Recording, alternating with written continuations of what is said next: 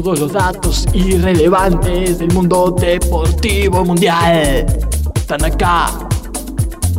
Bola, bola, bola, bola, bola sin, bola sin, sin manija, sin manija, bola sin manija, bola sin manija. Empieza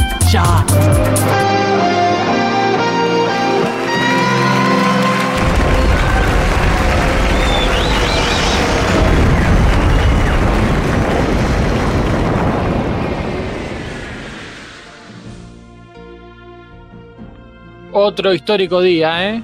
Otro programa que comienza de bolas manija en vivo, totalmente en vivo. Hay unos ruidos, hay unos ruidos.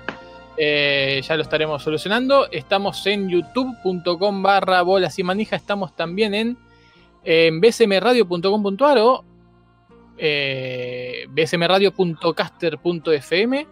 Estamos en las redes sociales, en todas las que se conocen, salvo Instagram. Y hoy estamos con muchas verdades.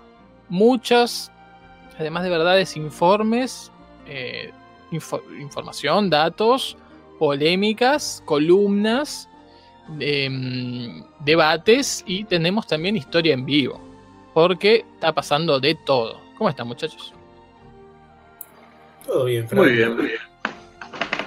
¿Cómo estás vos? Bien, bien, bien, bien. bien. Eh, dispuesto a disfrutar de, de dos horas sin igual en este programa de bolas sin manija. Y si quieren, podemos empezar con la venta. Sí, que hay mucho para vender hoy. ¿eh? Son momentos de definiciones, ¿no? ¿Qué fin de semana, eh? ¿Qué fin de semana pasó? No, no sé nada. Yo más o menos. Ya te vas a enterar. Dice, sé, cosa- sé cosas. Sé cosas. Y, y les puedo Sí. decir que vi boxeo. Sí, viste. Vi al, al Colorado Canelo. El Espectacular. clásico. Peleando en el clásico. el clásico contra Plant. Eh, lo vi. Eh, puedo decirles que vi la Fórmula 1 entera. Las Uh, 70 vueltas. Pero Hay, testimo- hay- vi testimonios en, en Instagram de vos viendo la Sí. Fórmula 1. La vi entera. Sí. Es mi momento, ¿eh? La Fórmula 1 es, es mi momento. Eh, Que yo vi este. mm, Yo vi la última parte cuando justamente el muchacho que hizo historia, de la misma nacionalidad que el boxeador que vos viste ganar.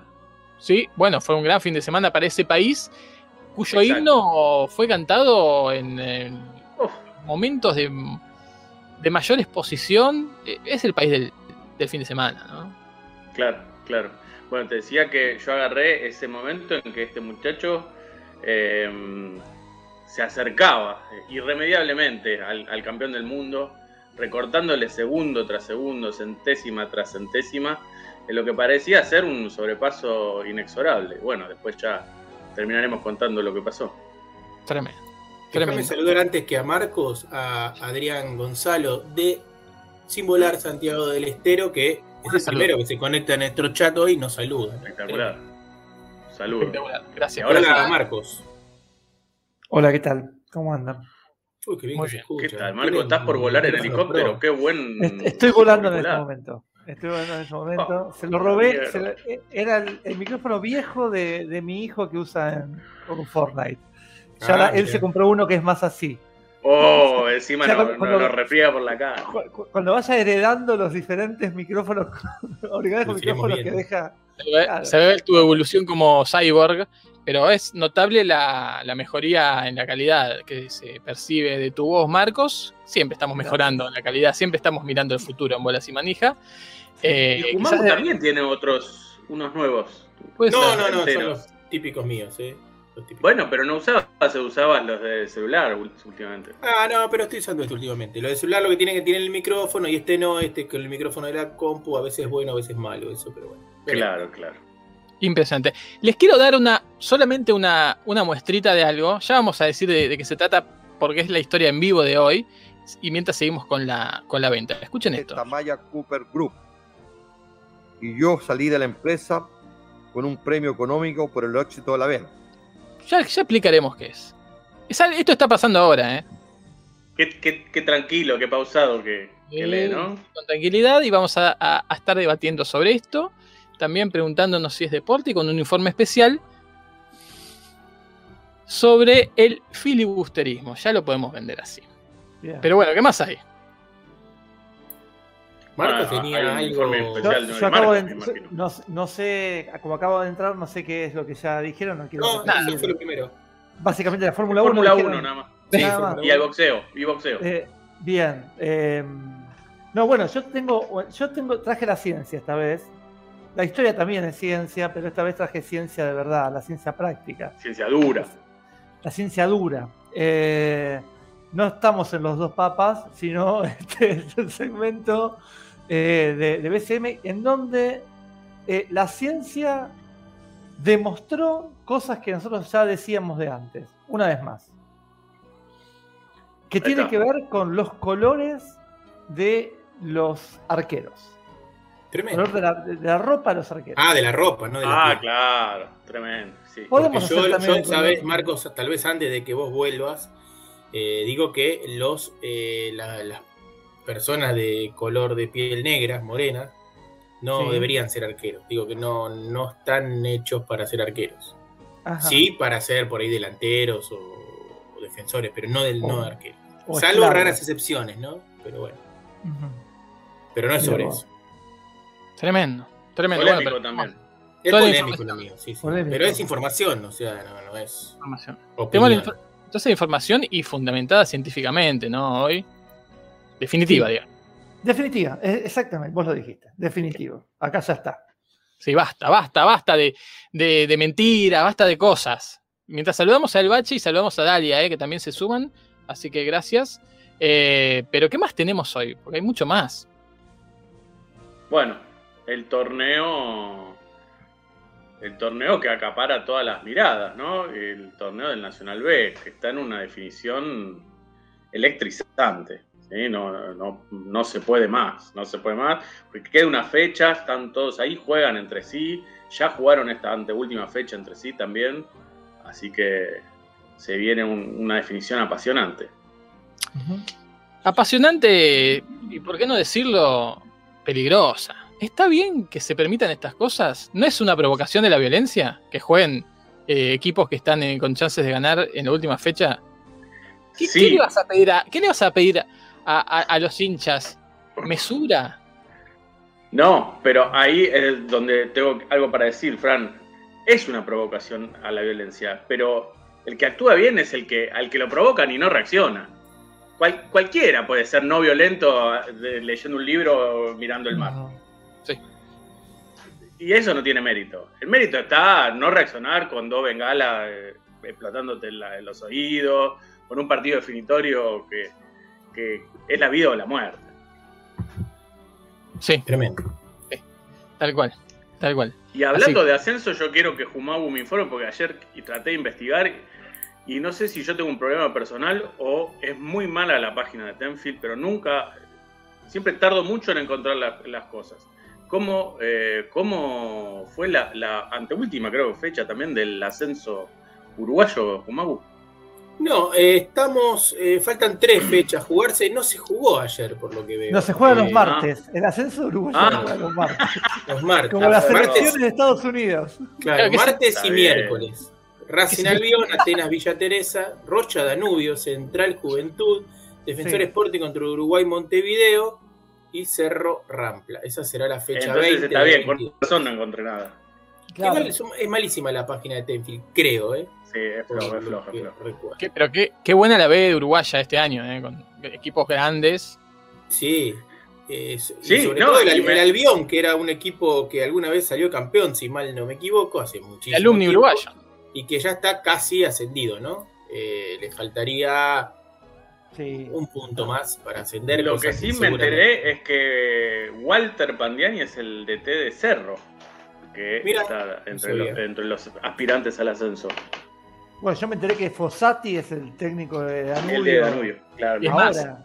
¿Te enteraste que estaba a Fossati lo veníamos viendo porque con la pandemia yo me hice fanático del fútbol uruguayo porque era el único que había en algún momento. bueno, empecé a seguirlo y, y Fossati no me River estaba, Fossati, si no me equivoco. No sé. Creo que en River estaba. Yo Antes pensé de Gallardo, estaba. sí. No, no, en River, en River Plate, no en River. Sí, sí, dirigió, dirigió a River Plate de Uruguay. Eh, Creo que cuando sí. todavía estaba en primera. Sigue estando en primera River Plate. Sí, Mirá, por eso. Mirá. Cuando, no, cuando Fossati estaba en primera. Ah, sí, señor, tenés razón. Este, hubo fecha del fútbol uruguayo, las cosas siguen más o menos Ajá. igual, ¿no? Este, no, igual hay un gran resultado hoy, que es el 1 a 0 de Wanderers a Cerro Largo en 39 minutos del primer No. tiempo, que lo aleja de la punta, ¿no? Quedó Peñarol primero con 26, Wanderer con este resultado va a 23, Nacional 21 y Cerro Largo 20. Los cuatro mejores quedan todavía igual cuatro fechas más. Cerro Largo, que es como una meseta, ¿no? Claro. Exactamente. Exactamente. Claro, y que es un equipo, si mal no recuerdo, y no digo me equivoco porque estoy tratando de recordarlo, del norte, ¿no? De Uruguay.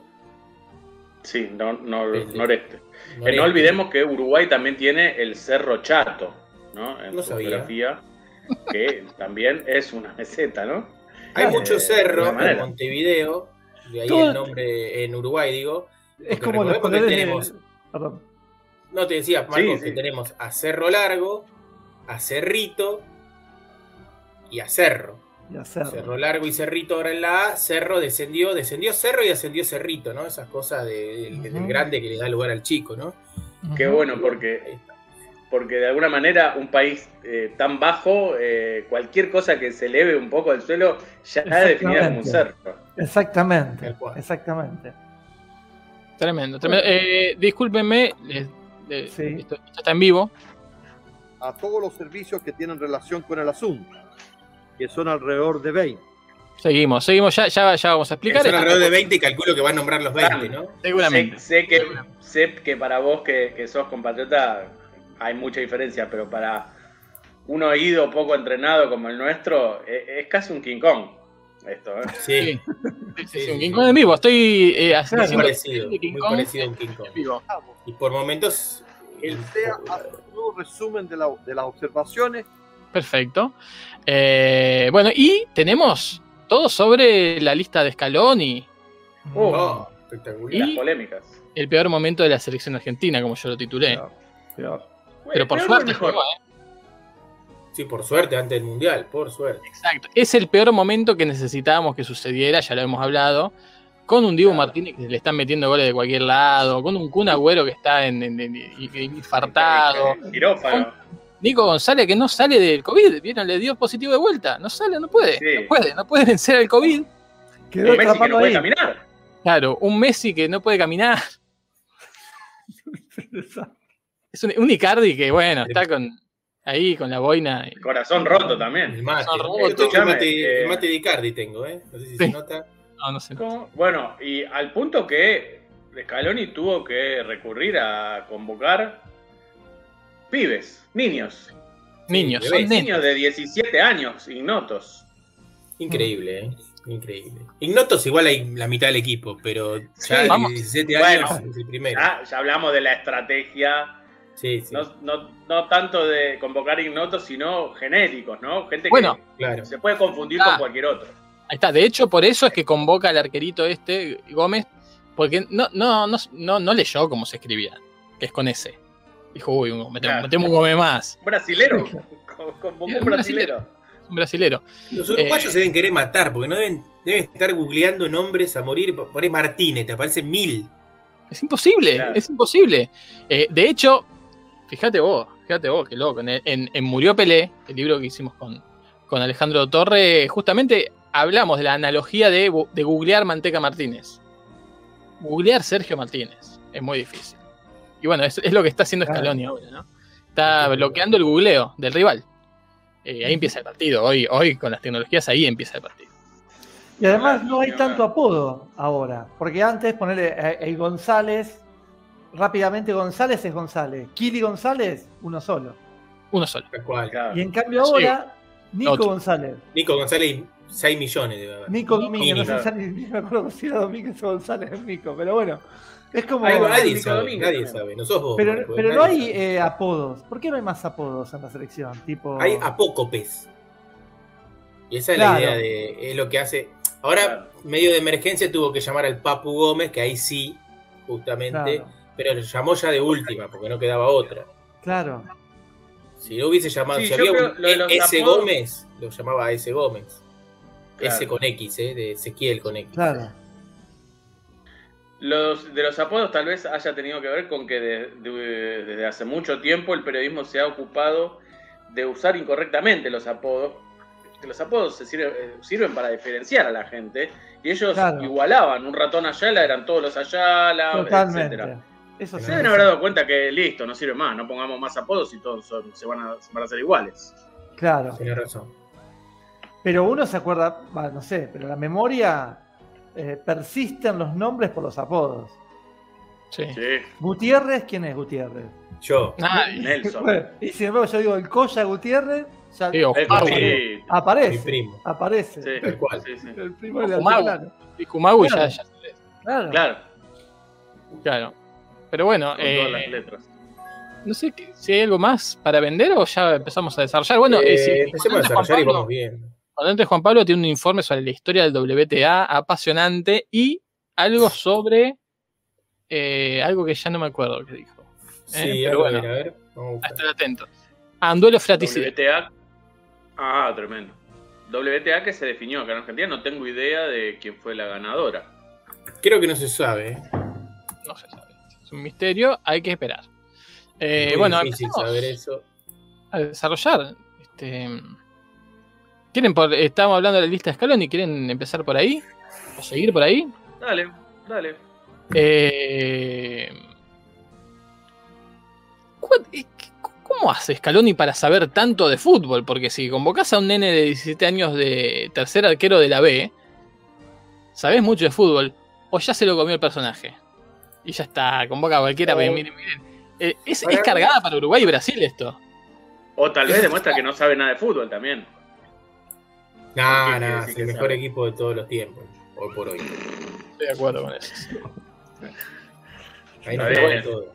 No sé si tenés la lista a Yo mano. para ¿no? mí debe ver, tener te un par digo, de eh. ayudantes, ¿no? De, de ojeadores. Para mí. Bueno, está- digo. Sí.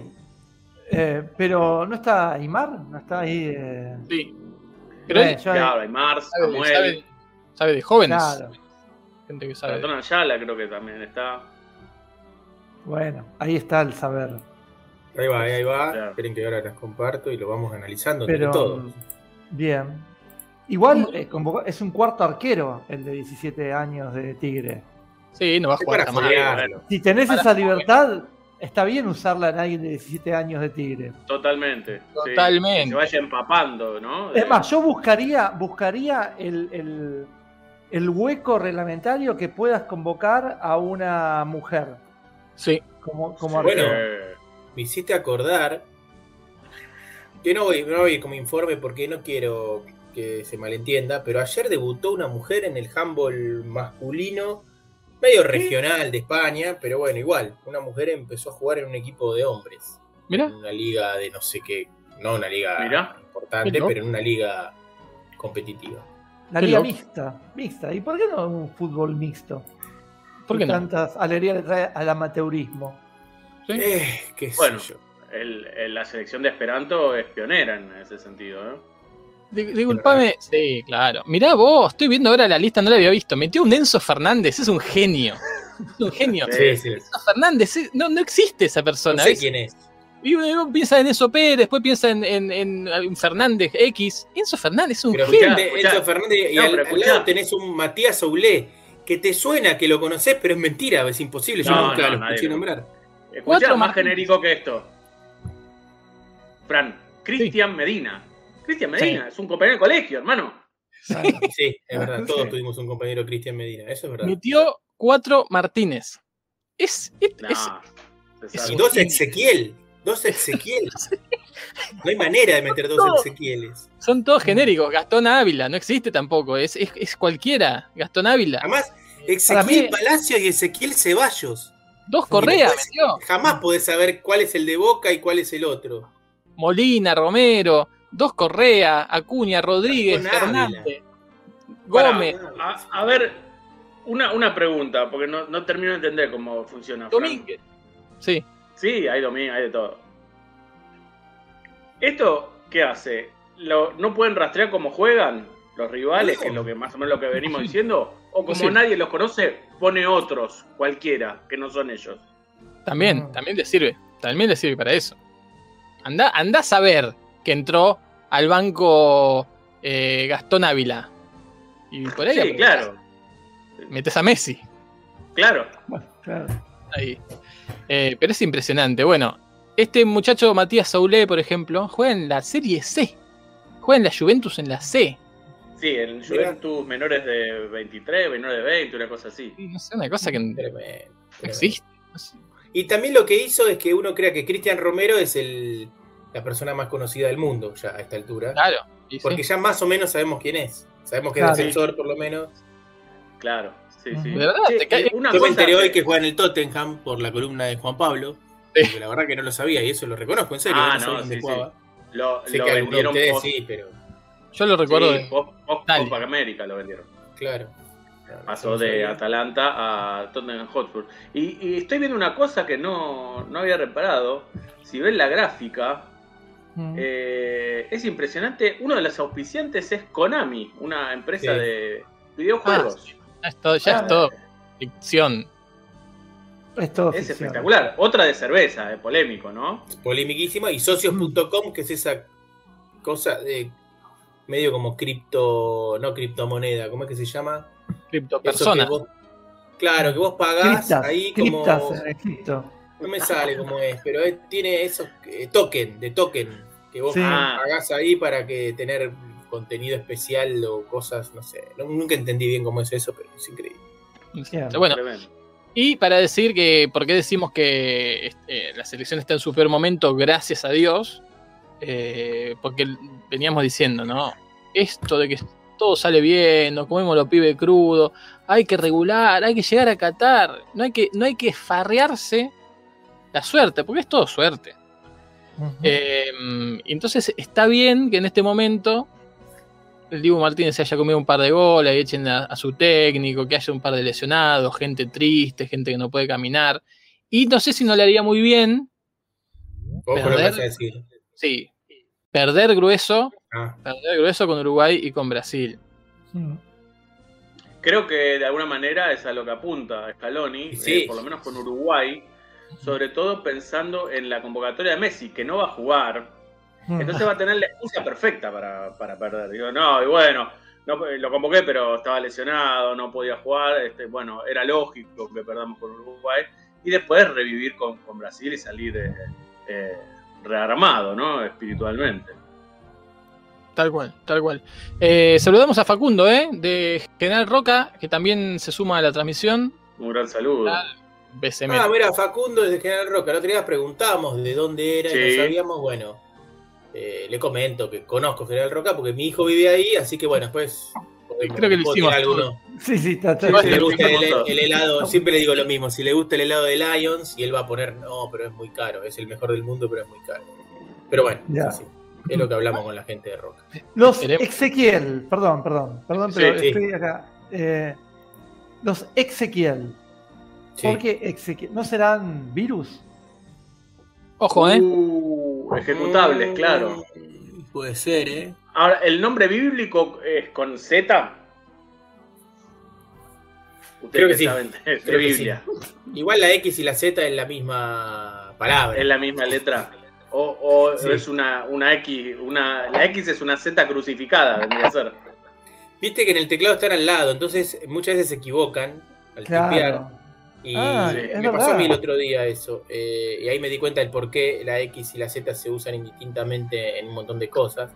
Claro. Es eso que están al lado en el teclado. Ya en las viejas máquinas de escribir y de la antigüedad O sea, también, ¿no? Porque Esto no es otra cosa que un error de tipeo de un funcionario del registro civil. Pero no Sí, te pero quepa son- la menor duda. No te quepa Son la dos menor duda. errores de tipeo. Dos errores de tipeo. Y los que habrá, y los que habrá. Y sí, Claro. sí. Tremendo. Qué Y bárbaro. al lado de la. Z, ¿qué tienen? Del otro lado de la Z, yo tengo acá en la computadora el signo menor o, eh, menor o mayor. Sí, yo también. Que te, te podrías No, haber llamado. eh, Eh, claro. Yo tengo el shift, así que Sí, es, hay- es nulo. Hay cuatro Nicolases. Cuatro. Y se viene Sí, Navidad. sí, eso. Tremendo. No, insólito, insólito. Saludamos a Soma Stroke, que también se suma a la transmisión. Dice que la selección tiene que forzarse porque siempre se puede estar un poquito peor.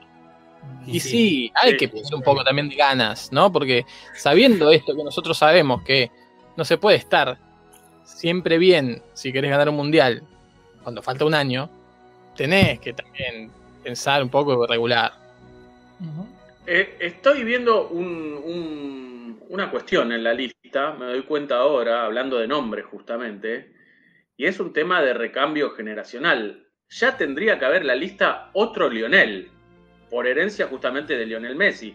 Ya hace más de 15 años que juega. Hmm. Los Diego, Diego, Maradona llegó a jugar con Diego, con Diego Simeone, con Diego, con Diego en su, en su honor, ¿no? Claro. Eh, y acá no veo ningún Lionel. Eh, ¿Habrá que esperar al próximo mundial todavía? Mm, Van a aparecer los Román, seguramente. Porque Sí, yo, Sí. en mi estudio de- sociológico eh, de mis hijos en las escuelas, tienen ya compañeros Román bastantes. Muchos romanes. Sí, sí, sí. Bueno, hicimos alguna vez un pequeño informe sobre lo que ocurre en Brasil. En Brasil está lleno, hay lugares donde está lleno de Román o de, o de Riquelmes directamente, eh, por, por Román Riquelme. ¿Esos son nombres? Hola, ¿qué tal? Buenas tardes. ¿Cómo andás, ¿Y querido? cómo te va? ¿Qué tal? ¿Esos son nombres o son apodos? Y un poco de todo. No. No, no, nombres, nombres, nombres, eh. A Si te ver. referís a si figuran en el, en el DNI brasilero, figuran en el DNI brasilero. Además, en Brasil hay cierto libertinaje, ¿no? Como Sí, en Uruguay. Sí, sí. Se le puede, debe haber un Sorín, ¿no? Eh, O más. un- sí, sí, o más. Acá eh, Conca.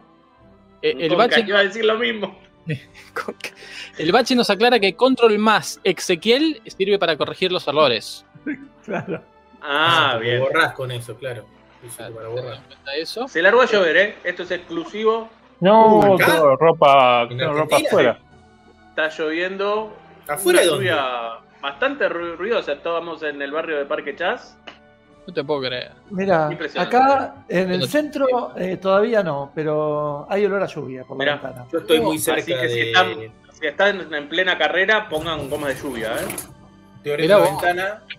Discúlpame, No hay, no hay Eh, nada por ahora acá. no hay nada. Gracias, Haidt, eh, porque tenía. Uy, ah, tengo la ropa afuera Ah, En es el balcón. que la saqué justo. Uh, ya está, ya hay truenos acá, ¿eh?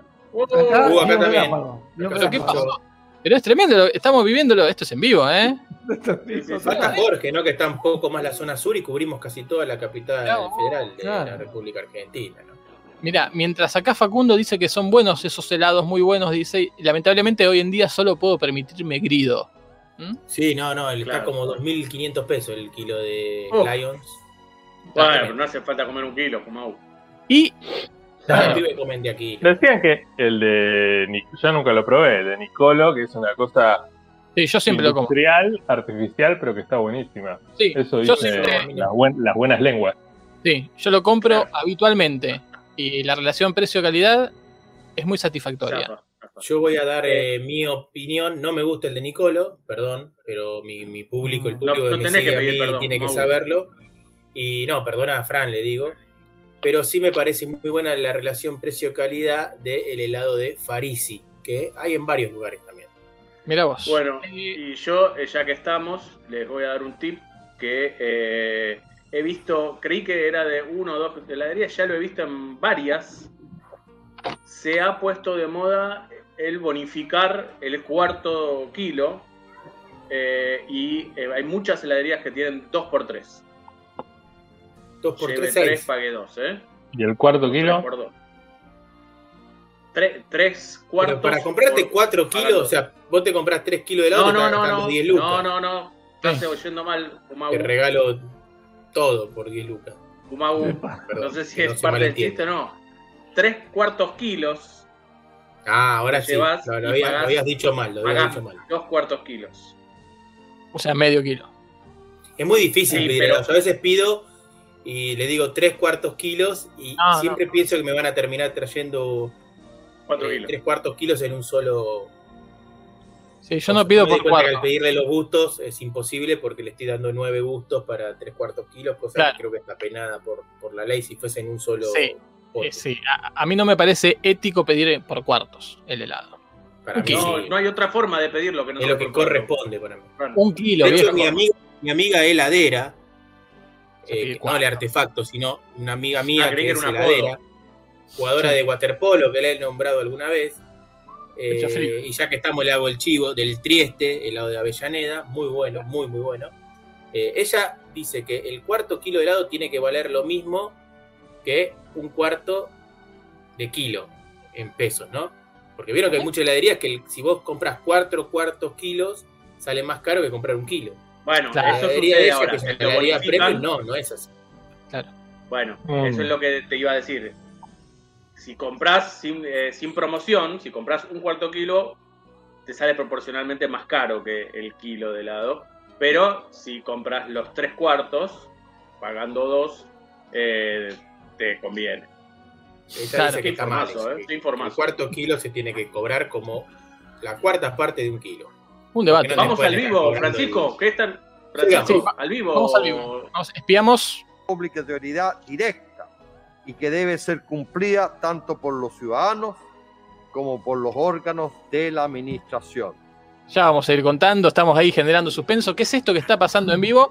Mientras eh, Somas Troc nos dice que podríamos llamarnos bochas y manija, de tanto hablar de helados. Sí. Tal cual. Un Eh, programa aparte, ¿no? Un spin-off. Un spin-off, Sí. claro. Un- es- es- claro, exactamente. Un chiste muy Bueno, ¿qué malo y viejo, podríamos decir que podríamos hablar bocha de helado, ¿no? Sí. Claro. Sí. Bueno, ya está con la lista, ¿no? La podés cerrar, Jumagu, si Sí. querés. Sí, sí, ya está. Eh, así que bueno, un gran saludo a Scaloni que se juegan los partidos el viernes contra Uruguay y no sé cuándo contra Brasil. Esa El martes. El martes. Este viernes Uy. ya contra Sí, Uruguay. Este viernes antes de las elecciones. Impresionante. Bueno, avanzamos con, con algo más. Eh, no sé, ¿con qué quieren ir? ¿Algo de actualidad? ¿WTA? em, Sí, Le- sí, ¿Informes de Marcos? Como quieran. ¿Y ahora? ¿Y ahora qué, Qué qué- bache, qué qué se, bache, qué se elige? ¿Qué se elige? Sí, bache, yo, bache, pongo. Yo pensé que iban a poner Un Fórmula homenaje 1, al bache, pero, esto. pero- del año 2005. Resulta relevante señalar que el artículo octavo Bueno, sí. eh, Marcos, ¿querés, ¿querés ir vos? Bueno, voy yo, voy yo porque, porque bueno. El otro día eh, estábamos, bueno, esperen que voy yo, pero tengo que encontrar primero a dónde voy. Dale, y- el otro día estábamos, estábamos viendo el partido de River Sí. contra Patronato y y no sé si se escucha. Sí, sí, perfecto. Sí, sí, sí. Ah, Bárbaro. perfecto. Listo. Eh, estábamos viendo el partido de River contra Patronato y vimos que le empiezan a meter goles a Patronato y descubrimos que el arquero de Patronato estaba usando un conjunto verde. Y Ah, ahí mira.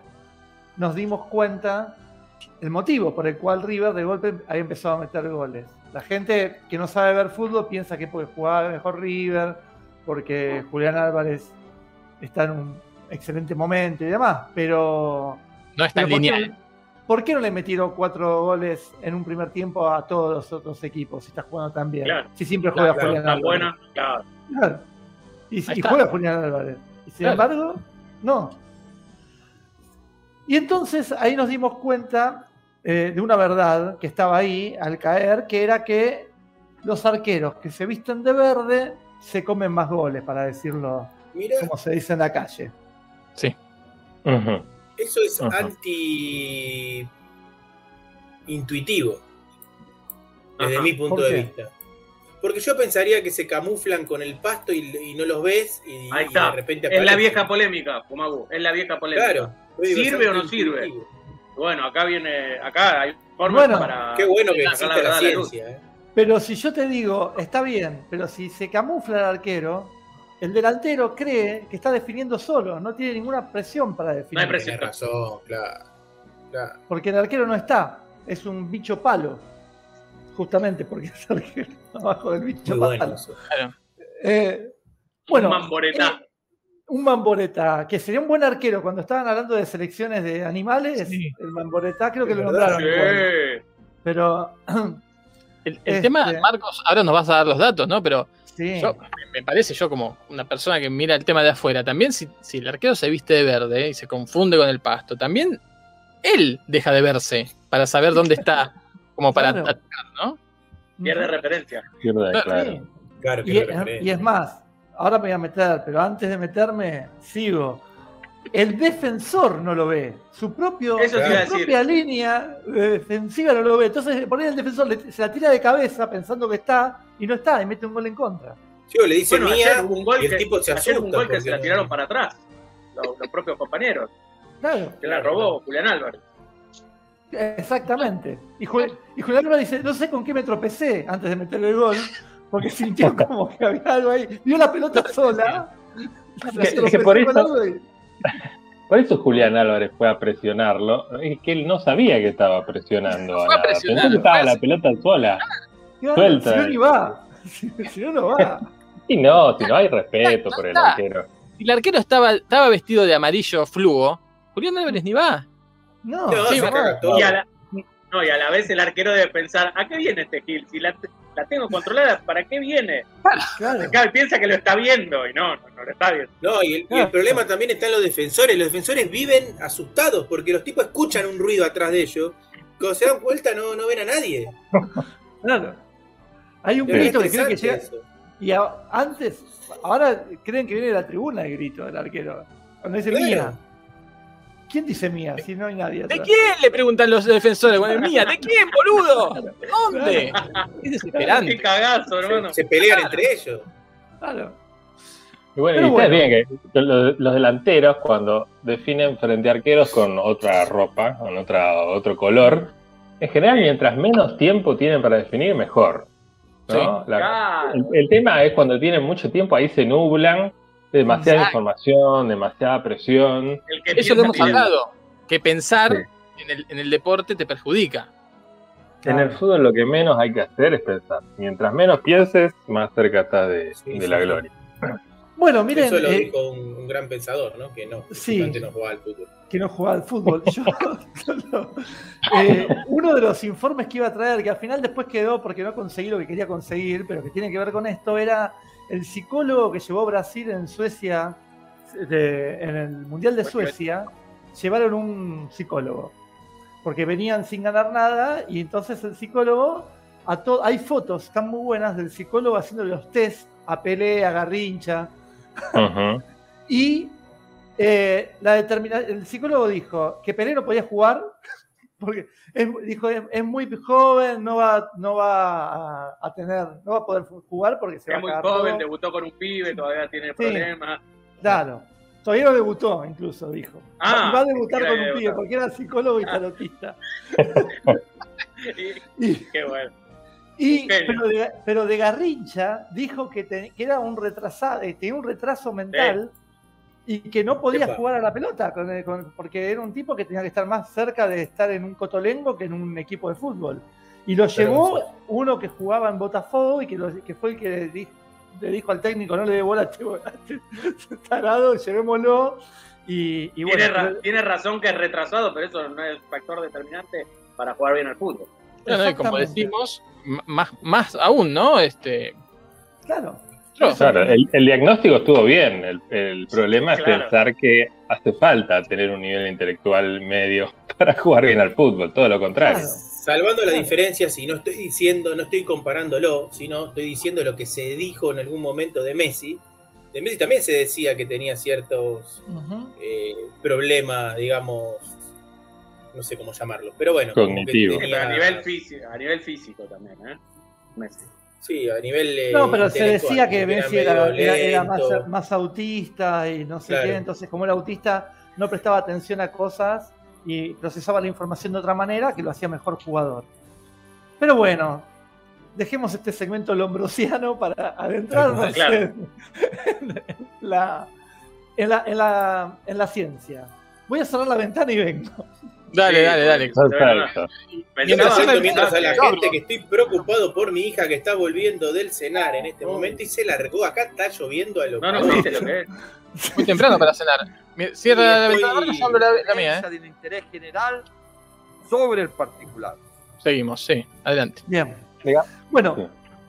eh, buscando información encontré un paper muy, muy bueno, una investigación muy, muy buena sobre los colores y el deporte y la eficacia de los colores en el deporte.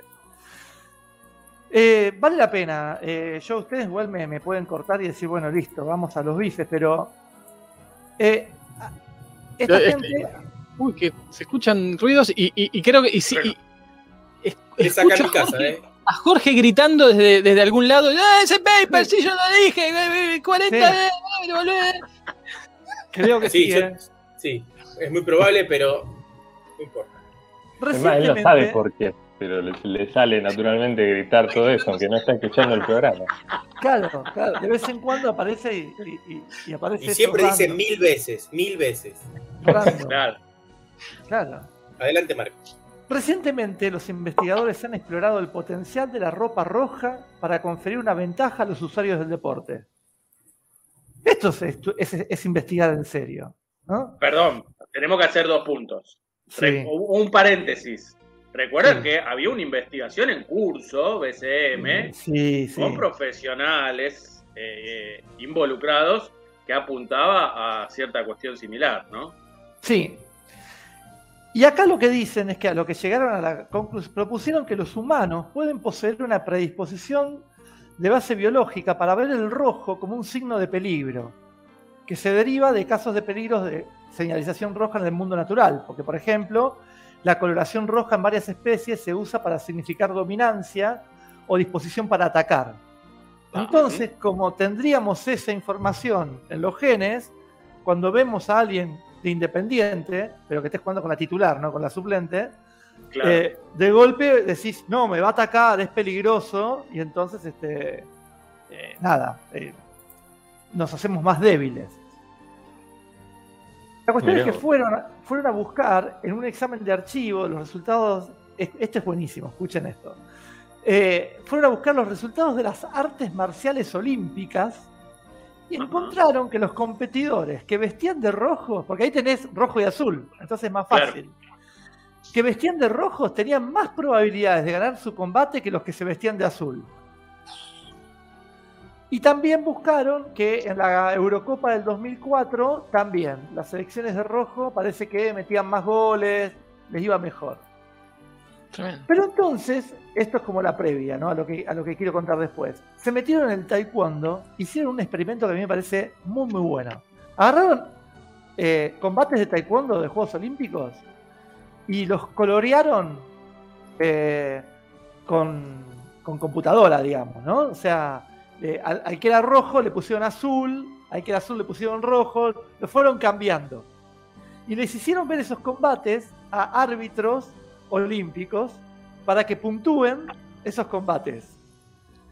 Y los árbitros puntuaron más al rojo que al azul.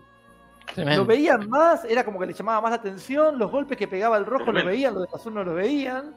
Y entonces terminaban dándole más puntos al de rojo, por más que en la batalla real, en el- en el- en el- no, no se dice batalla, en la, en la Combate, pelea, en la claro. lucha, en el combate real, le habían dado más puntos al otro, porque en el combate real había tenido el color rojo.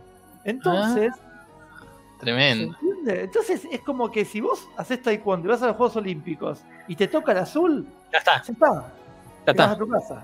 Va muerto. Impresionante. Qué bárbaro. Bueno. O sea, que habría que prohibir el, el rojo. Entonces, es, es ventaja. Justamente el rojo es el, el- el- el color de lo prohibido. Ya, Ahí está, ahí está, ahí está. Entonces por ahí el juez se revela ante esa prohibición y aprieta el azul. No, sí, podría ser, podría ser también. Acá igual estos, estos se agarraron y tenían dos hipótesis que, que, que eran que si el rojo eh, es como que el rojo además envalentonaba a los jugadores que se visten de rojo. Un jugador vestido de rojo se siente con más capacidad para Sí, jugar, Sí, claro. con más potencia. Sí, sí, dice, ¿Viste? Claro. Hoy- Para matar, rojo. ¿eh? Claro. Yo juego en Independiente y vestíamos todo de rojo, claro. todo. Y, Y si, si sabes que el juez va a cobrar todo para vos. Es Claro. como la por el vestido rojo para las mujeres, ¿no? Mm. Para matar. Claro. Claro. La mujer al Pero también pasa- Pasa con los hinchas, que nos vestimos de rojo y nos sentimos envalentonados para putear, ¿no? Para insultar, Sí, claro. para Claro. criticar a los jugadores, porque nos creemos mejores, ¿no? Por eso la, la platea independiente es tan complicada. Si fueran, to- si, prohibieran que vayan con la camiseta, La de sería- Y la de Lanús. Y la de Lanús también. Es muy. No en vano, no en vano eh, el rey de copas es independiente acá en América. Ah, Y en. Europa, sac- sacando a Real Madrid, están Bayern Múnich y Liverpool, dos equipos que visten de rojo también. Exactamente, exactamente. Y acá tenemos. Salernitana eh, también, creo. ¿Quién? Salernitana. Salernitana.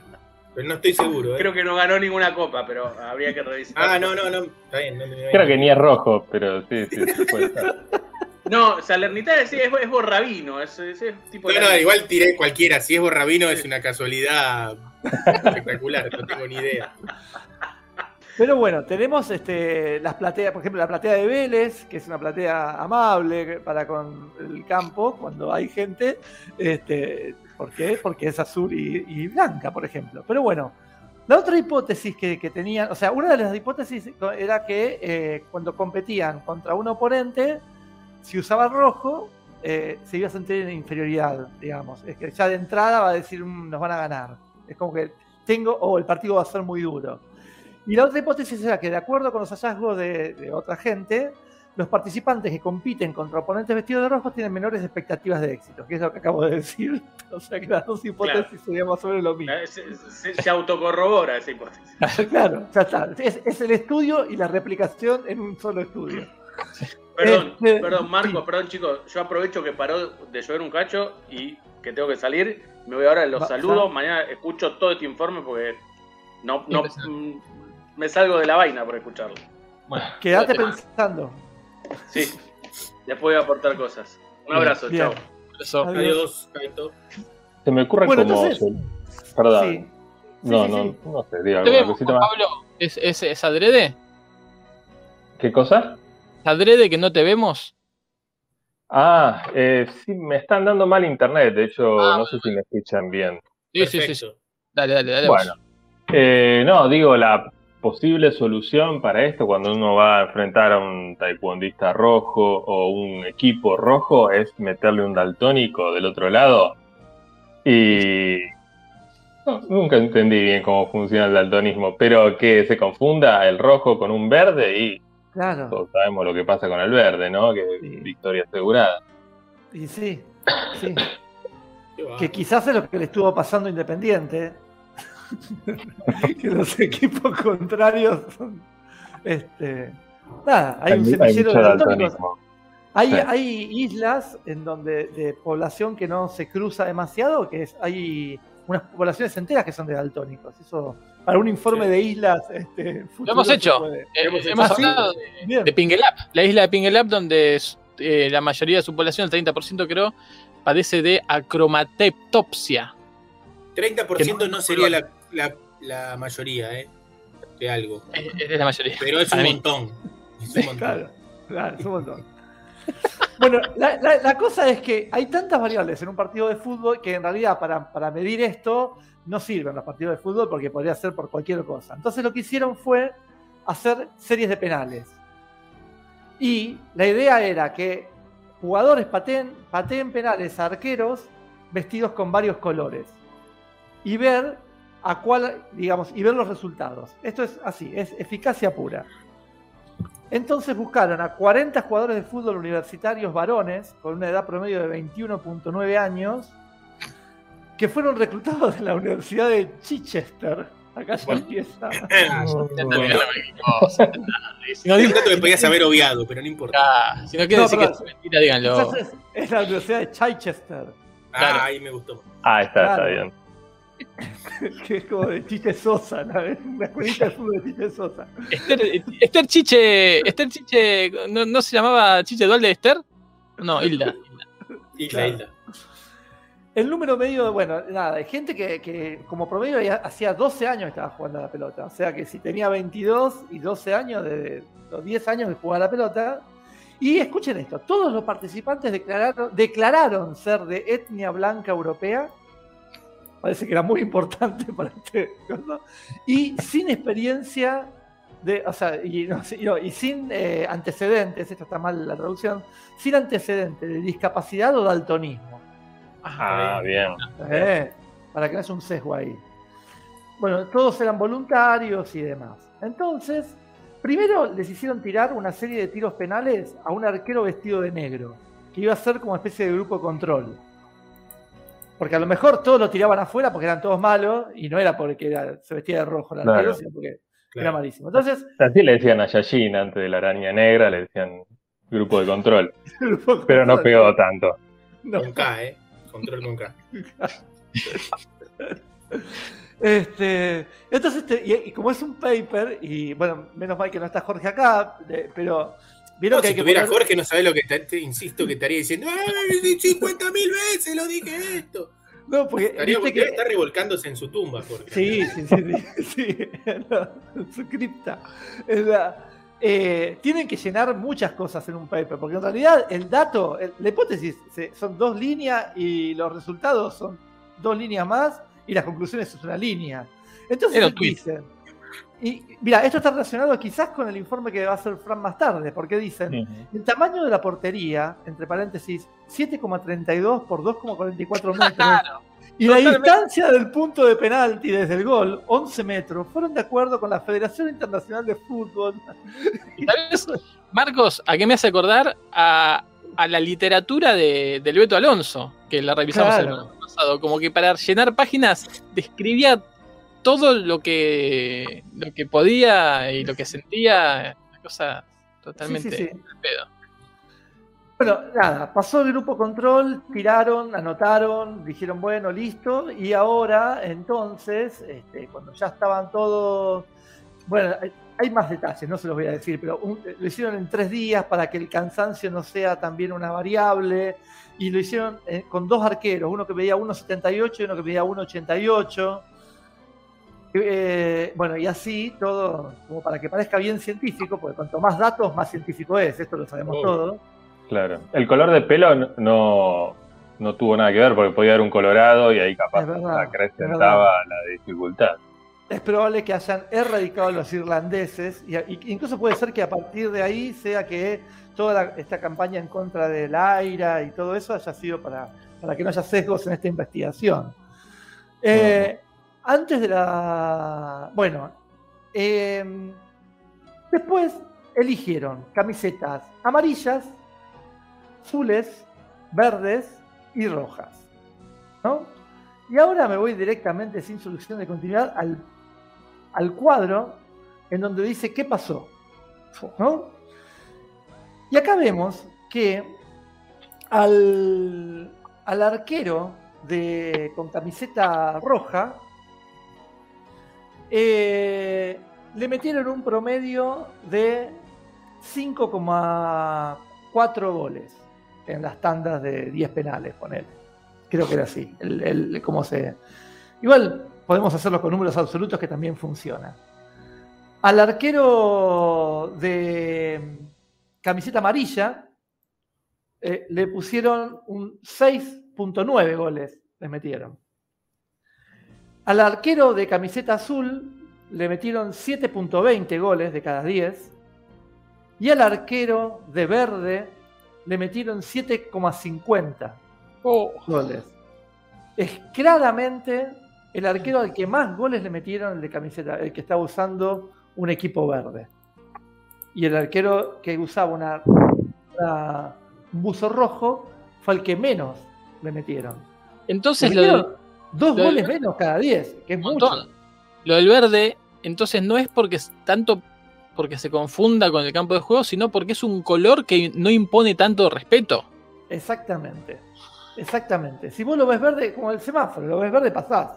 Ah, Porque acá, sí, por por ejemplo, el Bache cuenta en el chat que le dijeron que las aulas de las escuelas están pintadas de verde para generar tranquilidad. Claro, Tranquilidad al delantero en este caso, ¿no? Que va a patear. claro, claro, claro. Y en cambio el rojo, ¿viste? Vos lo ves Asusta. y Peligro. te pe- Te peligro y además no había otro momento, yo el paper dura 12 páginas, chicos, no, no, no, no- no daba para lo tanto, pero en un momento analizan dónde pone la mirada el jugador y cuando está el arquero de rojo es como muy de mirarlo y cuando el arquero viene a patearle a alguien de rojo también es como que lo mira y se distrae y entonces este, no mira la pelota. Claro, y hay una pulsión de evitar ese, Exacto. ese, ese contacto con, con lo rojo y por eso tiras la, la pelota afuera, me imagino. Pero por ahí sería distinto si fuera con un, un tiro, porque ahí sí, invocarías pa- para terminar con ese peligro, ¿no? Para matar. Habría que probarlo. claro, sí, habría que ver. Bueno, la diana, la diana de los ar- de los ¿no es rojo el centro? En Mm, arquería. casi Puede ser, ¿eh? Sí. Sí, No sí, sé. Tengo ese recuerdo. Al menos el, de Capitán- el escudo de Capitán América me parece también. Sí. Pero bueno, eh, acá está. Esto es lo que pasó. Dato, mata relato, como decía nuestro este, amigo en el chat, Juancito. eh, Ju- Juancito. Y, y, bueno, acá está. Quedó el relato muerto, muerto, sin posibilidad de revivirse gracias a estos datos. Ya está. Se Tremendo. terminó la mentira. Tantos Tendrán que años sostenida. Hay, hay- hay cosas como los semáforos, por ejemplo. eh, ¿Qué es primero, no? ¿El semáforo o la gallina, no? El semáforo es lo que capaz que te induce a pensar, no, rojo, guarda, cuidado, no, me- no, me- no, no me animo. Amarillo un poquito más, queda así el semáforo. Y verde, voy con todo, ¿no? Segundo que nos cuenta Marcos, el rojo es un, un sonido, iba a decir. Muy bien. Un color de alerta naturalmente, de la Sí, naturaleza. Claro. ¿La sangre Claro. de qué color es? Ahí tenés. Rojo, si vos te ves sangre. ¿te, asusta- te asustás? ¿O, decís, no, no pasa nada? Uy, qué bueno, no, Si sale verde, te, te de risa. Si tu sangre bueno, verde, claro. ah, bueno, saco más. Me, Además, me- me corto. y- No, pero te, que te son- caen, te caen mocos, que son verdes, y nada, hay gente que se los come incluso. Te Claro. comés, claro, pues Hay chistes, la gente hace chiste con los mocos, con la sangre, no, no hay chiste no, no. Con No, la sangre. Y los bichos que son venenosos, por lo general tienen colores así Exactamente. rojos o parecidos a él. ¿no? Hay Naranjas sapos. Hay sapos con la panza roja que son venenosos. Sí, Tal cual. sí, sí. Tal cual. Y Eh, por ejemplo, los frutos, los, los pimientos rojos, por lo general son picantes. El rojo es picante también. Sí, Claro. bueno, la, la- la manzana roja, el peligro que suscitó No, la manzana en la historia de la humanidad, no hace falta. sí, y era una roja, no era verde. Después Era inventaron una- la verde para. Uy, casi le- le re- Bueno, Y, y también pensemos esto, ¿no? El poder de la tarjeta roja, uno lo piensa como un poder simbólico, pero no es simbólico, es bien biológico, porque se acerca al árbitro con la tarjeta roja y el, y el jugador sale corriendo, porque Sí. No lo puede tolerar. es un peligro, un peligro. Si me quedo más tiempo en la cancha, muero. que es lo que hace el toro. El toro se queda un rato más en la cancha con el rojo y cómo termina. Claro. Tal cual. Increíble, Tal cual. ¿no? Eh, por eso el toro no es ser humano, ¿no? Porque no, no, No. justamente no Le logra. falta eso, esa es la única diferencia. Sí. Totalmente.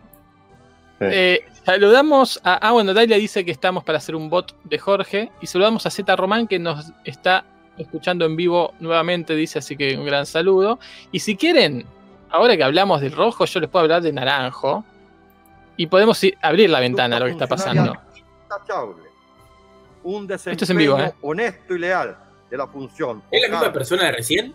Es la misma persona de recién, yo lo voy a dejar de fondo y, y si quieren ya vamos con esto, porque esto está ocurriendo en vivo. Eh, lo que Pon un decía... poquito más fuerte porque no se escucha. ¿eh? Voy a poner un poquito más fuerte. En el ejercicio de la función pública, Esto es en vivo. cuando concurren a la vez Habla, habla arriba está- que se, se escucha bien. Ocurriendo... del ejercicio de las funciones con un interés ¿Qué hora es acá? Son las 8 y cuarto de la noche. Cuarto. Este señor, que se apellida Naranjo, que es un diputado chileno, está hablando desde las ley, 10 de la mañana. Hace 10 horas y 15 minutos que está hablando. ¿Qué está pasando? les voy a contar. Eh, se está votando en el Congreso de Chile una, eh, un pedido de, eh, de- una denuncia de, de inconstitucionalidad al presidente, a Piñera. Una acusación constitucional. ¿Qué pasa? Para que se vote la acusación constitucional, y esto es que después se le haga, me imagino, juicio político, y incluso se lo deshace de la presidencia, esto es muy grave, les falta un voto. ¿De quién es ese voto? Es del diputado Giorgio Jackson, que está en cuarentena por contacto estrecho con el candidato Boric, que tiene COVID, y la cuarentena se vence hoy a las 12 de la noche.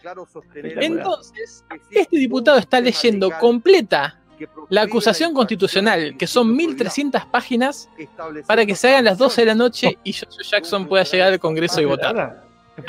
Es, Ahora, es cuando que- llegue, cuando llegue tipo a las 12 y todavía le faltan 500 páginas, van a decir, bueno, y el resto lo pueden leer en. Nada, nada. Etcétera, claro. el QR. Es increíble. Está toda la derecha que no da más de bronca, pero además no puede hacer nada porque es legal. Tienen el derecho a leer la, la acusación, porque la acusación se resolvió en comisión, pero pasa al recinto y pueden leer un resumen, pueden no hacerlo, pero pueden tranquilamente decir, vamos a leer la acusación. Además es grave, es una acusación eh, constitucional contra el presidente de la República.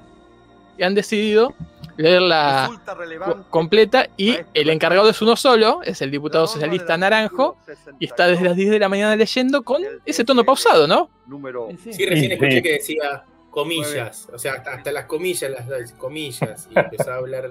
Y Claro, explica que son las comillas, ¿no? Bueno, Claro. la figura que se usa habitualmente para. claro. Exactamente. La, la mejor Eh, eh. jugada de llevarla al corner. Es eso. Eh, ahí quería instalar el, el debate. ¿Se puede entender esto como bilardismo o es menotismo? Hay un juego bonito en, en esta forma de bilardearla.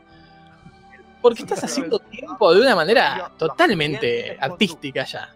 Esto es, es totalmente... eh, fíjate vos como ya hay algunas eh, noticias que, bueno, dicen esto es para dilatar la, la votación que está haciendo tiempo y que, y que incluso eh, eh, metió otras artimañas este diputado, como si fueran poco las 1300 páginas. Quiso suspender el discurso, o sea, eh, retardar el inicio del discurso porque dice que no le habían marcado presente en la sesión. Y entonces hizo todo una, una, una cosa también de, de- de hacer tiempo, que dijo, yo prefiero parar hasta que me solucionen el problema, aparecer en el, en el, en el cartel como presente, no puedo seguir hablando mientras no esté presente, dijo, entonces tuvieron que ir a arreglar el no sé qué. Bueno, ahí también ganó algunos minutos. Dinero o bienes de la institución. Ahí comió, almorzó ahí. Claro. Es que eso te iba a preguntar, si tenemos idea, ahora vamos a seguir investigando, ¿no? Pero no, no puede, haber re- no puede haber relevo, no, no puede decir, bueno, ahora va a hablar mi compañero, no. Tiene que No. ser él hasta que No. termine. En- eh, sé que en Estados Unidos es que no te puedes, no te puedes sentar, ni siquiera. No, y no puedes, eh, no, creo que no puedes ir al baño tampoco. Está bien, no eso está bien porque son, son medidas para evitar estas dilaciones, que a veces pueden ser buenas y a Claro. veces pueden ser malas. Yo recuerdo una Imagino- asamblea de mi sindicato, eh, teníamos que decir rápido una medida de fuerza. Eh, de 100, 99 estábamos de acuerdo y uno no. Ese uno se puso a hablar y todos le decían, bueno, apurate porque antes de en 10 minutos tenemos que sacarle el comunicado. No, yo tengo derecho a hablar y voy a hablar todo lo que me considere su... y Mientras todos lo chiflábamos y, le- y lo amenazábamos con golpearlo y cosas peores, él seguía tranquilo hablando. Hasta que, bueno, se dio cuenta que por ahí no, no le convenía del todo y paró. Pero es muy... eh, no me sale la palabra. Horrible eh, estar del otro lado, ¿no? Del lado de que está escuchando eso sabiendo que es una treta para dilatar la cuestión, ¿no? Claro, pero que es legal y que no puedes hacer nada. Más que quejarte de- por la inmoralidad, si querés. Mira, me quedé congelado en uno de los cuadritos, pero no importa. Eh, les decía, está en vivo. Claro, yo me imagino que está con un papagayo abajo del escritorio y un suero conectado a la, a la intravenosa para que le pase algo de comida. Además, claro, todo pausado. Hay que bancársela y decir, bueno, sí, lo voy a hacer yo. Sí. Y, y además es, es hasta absurdo eh, esa regla también como de, bueno, está bien, como dice Juan Pablo. Se puede hacer esto, pero también es como, son como reglas medio cómicas. de, Parado. Claro, Este, no se puede ir claro. al baño. A ver, le ponemos más obstáculos. Ya es como un telematch. Nada, para Eh. mí está, o sea, veo lógico eso de poner obstáculos porque si no, imagínate que tiene que ser un poco difícil, porque si no, si vos podés pedir cuarto intermedio, bueno, cuarto intermedio, sigo mañana leyendo, chau, ya con eso ni siquiera tenés que leer mucho. Claro. A las 0-1 cae- Cae desmayado, dice que vuelve a Bielsa. Lo cierto es que tiene un documento de 1300 páginas, que también es cierto. este, eso medio que lo, lo salvó. Y que justo, que justo el diputado este que tiene que votar eh, se le vence su cuarentena Claro, claro. y va a aparecer a las 12 de la noche. Es genial. Es todo genial. Bueno, Ahí eh, podemos hablar un poco más, porque claro, como dice Juan Pablo, esto Es una práctica que existe. A ver, perdón, pasó algo. Va a sonar 5 minutos es que no suenan, ¿ah? Estamos No suenan los timbres, dice. No están sonando los. Es que me llama la atención, presidente, perdón que lo interrumpa. Me llama la atención que el secretario no le advierta a usted que no hay quórum en la sala y que haga sonar los timbres. Cuando el secretario debiera advertirle. Silencio, por favor.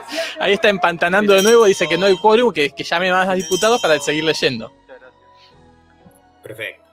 Y ahí, y ahí las de la derecha están que locos, no pueden, no pueden más de bronca. Sí. Bueno, Claro. eh, el filibusterismo, orden en la sala. orden en la sala y se armó quilombo, bueno, están, están empantanando, ¿no? Filibusterismo es una, una práctica, es una técnica específica de obstruccionismo parlamentario. Lo que bien dice mi, mi- mi padre es que esto es antifilibusterismo, porque lo que quiere con esto es que se pueda votar Claro. y que, y que él quiere. avance la ley. Que quiere que se Claro. vote. Claro, pero retrasando, retrasando la votación para cuando den los números. Claro, ¿no? Una, más que- obstru- una obstrucción con un Más que- buen fin. Exacto, más que. Estoy pensando que por ahí si no te dan los votos, también lo puedes es- hacer para ver si se muere alguno en el camino. claro, más que obstruir la, la sesión es como hacerla gigante, es como que haya mucha sesión. Hay, hay quilombo, hay quilombo, a ver. Algo pasó. Está lleno de Madrid diputados. Que se están bancando esto también. A ver. Se Muy su bien, tiempo. señor presidente. Sigue. Vuelvo a repetir el artículo 60.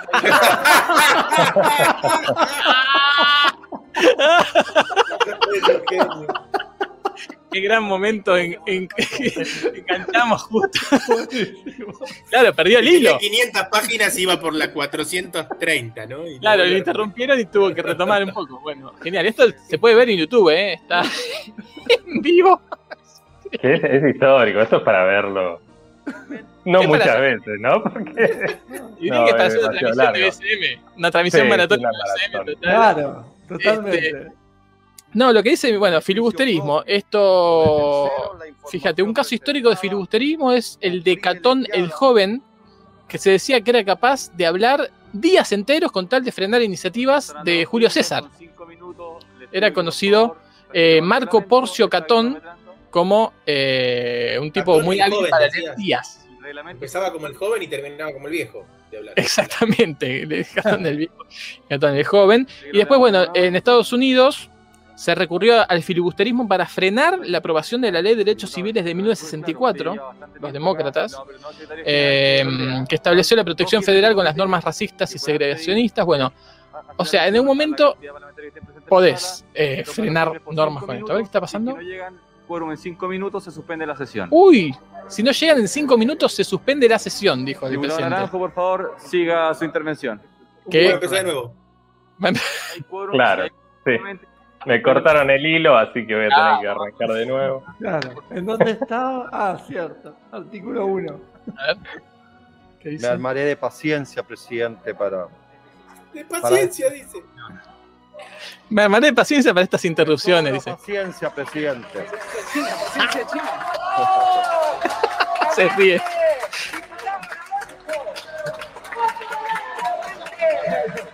Todos, todos se ríen, todos están riendo los Muy socialistas. bien, señor presidente. A ver.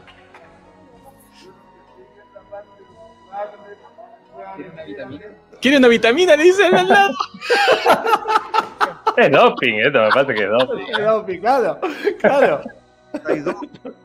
Dice en relación a la probidad. Genial. Además, claro, imagínense que siempre que hay en las sesiones gritos de todos lados, que los tipos siguen hablando. Acá el chabón para y escucha a ver qué le dicen. Acá, acá- que acá a, lo- a los opositores, a la derecha, no le conviene interrumpirlo, porque eso le da aire al chabón. Tenés que apostar a que el tipo se deshidrate y colapse. Entonces no, no- no hay que interrumpirlo. Es genial. Bueno, ¿qué otra, otra imagen de esto es el colectivero que va adelantado, ¿no? Que va como Oh, parando, parando en, lo- en los semáforos, que va. Para vincular con los semáforos. fili- Filibusterismo. Sí, Exacto. que se come vial. semáforos adrede. Turismo vial. Claro.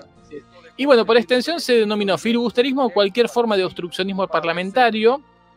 Eh, viene de filibuster, eh, la expresión inglesa usada por primera vez en 1851, derivado del español filibustero a su vez. Eh, y viene de, todo viene del holandés, que se usó en el siglo XVII para describir a bandidos, piratas, como decía Hyde, que operaban en el mar Caribe, navegando cerca de las costas y dándose más al saqueo de ciudades portuarias que al abordaje de barcos. Bueno, en pirata. Sí, un tramposo, se puede decir un pirata. Eh, en la película de Frank Capra, Caballero sin Espada, aparece el filibusterismo, dice, para denunciar la corrupción. Y en la serie televisiva Scandal también se eh, aparece, hay una escena de filibusterismo. Así que filibusterismo en vivo estamos viendo. Mirá. Impresionante. Sí, Sí. En Parks and Recreation, no sé si alguno lo habrá visto, y también hay, hay varios chistes con filibusterismo. Eh, y bueno, hay alguien que tiene el récord, ¿no? Como siempre, alguien, alguien se queda Sí, con sí, el claro. mayor tiempo. Eh, y ese honor le corresponde a, dudoso honor, ya verán eh, su objetivo, a Strom Thurmond, Thurmond, que fue un político republicano que representaba a Carolina del Sur y que habló durante 24 horas seguidas, 24 horas para evitar la promoción de la, la ley de los derechos civiles de 1957 que le permitía a los negros votar. Tremendo. ¿no? Y esto fue como sete- 24 horas y 18 minutos. ¿no? Es el, el- el récord hasta ahora. No le sirvió demasiado. eh, al parecer su idea era que otros lo imitaran y esto se pudiera alargar Claro. para siempre, tal vez, ¿no? Claro. Eh, pero después de su intervención no fue sucedido. Y bueno, le preguntaron cómo, cómo había hecho, cómo se había preparado ¿no? para esta gesta, para estar 24 horas hablando seguido. Y dijo que antes de su intervención, en los días previos, había estado tomando baños de, de vapor diarios para extraer fluidos de su cuerpo eh, deshidratándose, lo cual le permitía después absorber fluidos durante un tiempo de periodo más largo durante eh, su intervención. No sé si tiene algún sentido todo esto. Sentido. Pero para no ir al baño sería. Ah, Claro, claro, claro, porque Ah, no está tenía que ir al baño, entonces no Eso es tremendo. Eso es tremendo. Eh, tenía que estar estamos, 24 horas, claro. claro, estamos a tres horas y media, por ejemplo, del filibusterio este que estamos escuchando. Y fíjate que en el artículo en inglés de filibusterismo de Wikipedia ya aparece el caso Claro. del diputado Jaime Naranjo. Ahí dice eh, que en el 8 de noviembre estuvo haciendo tiempo para que llegara Jojo Jackson a votar.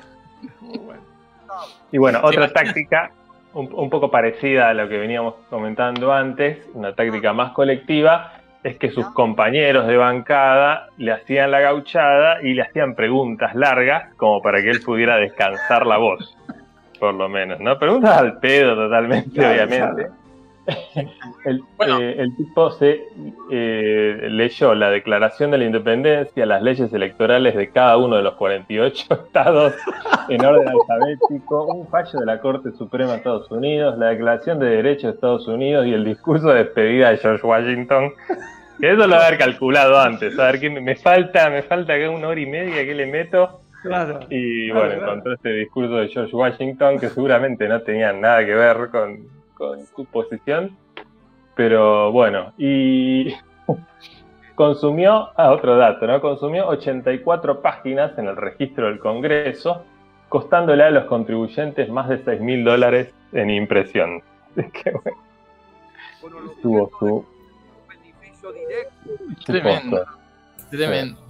Eh, bueno, hay un caso de filibusterismo en BCM. El día que fuimos a transmitir con Jorge la final del, Mundial de Cabadi y no empezó a la hora que decía, y estuvimos Claro. siete horas transmitiendo sin nada, sin nada para decir hasta que empezó la. También otra, otra cosa, me encantaría poder ver esto, o que alguien lo haga una dramatización, pero en tiempo real. Eh, eh, durante su filibustero, se sostuvo comiendo trozos de pan de centeno y pequeños trozos de hamburguesa cocida.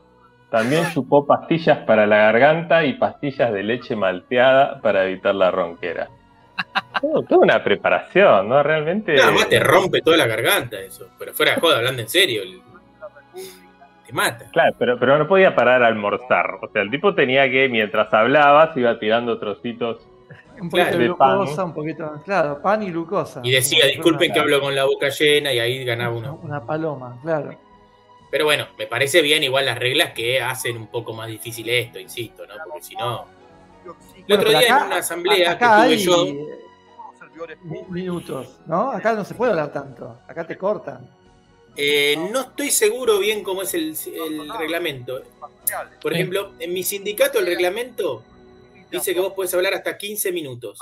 Lo que pasa es que somos ciento y pico de, de congresales. Entonces, si vos te pones de acuerdo con tu 60%, ponele, o con tu 50%, saquen la cuenta y es enorme lo que puedes estar hablando. Si 60 personas hablan 15 minutos. Me llaman por teléfono. Eh, acá este, eh, hay un diálogo que, que reproduce eh, la prensa que es genial porque pasa eso. La, la oposición no puede, o sea, la oposición a- a- a- al filibustero, el, el- el oficialismo, no puede decir ni A porque les está dando razones para retardar todo. Y, y esto pasó.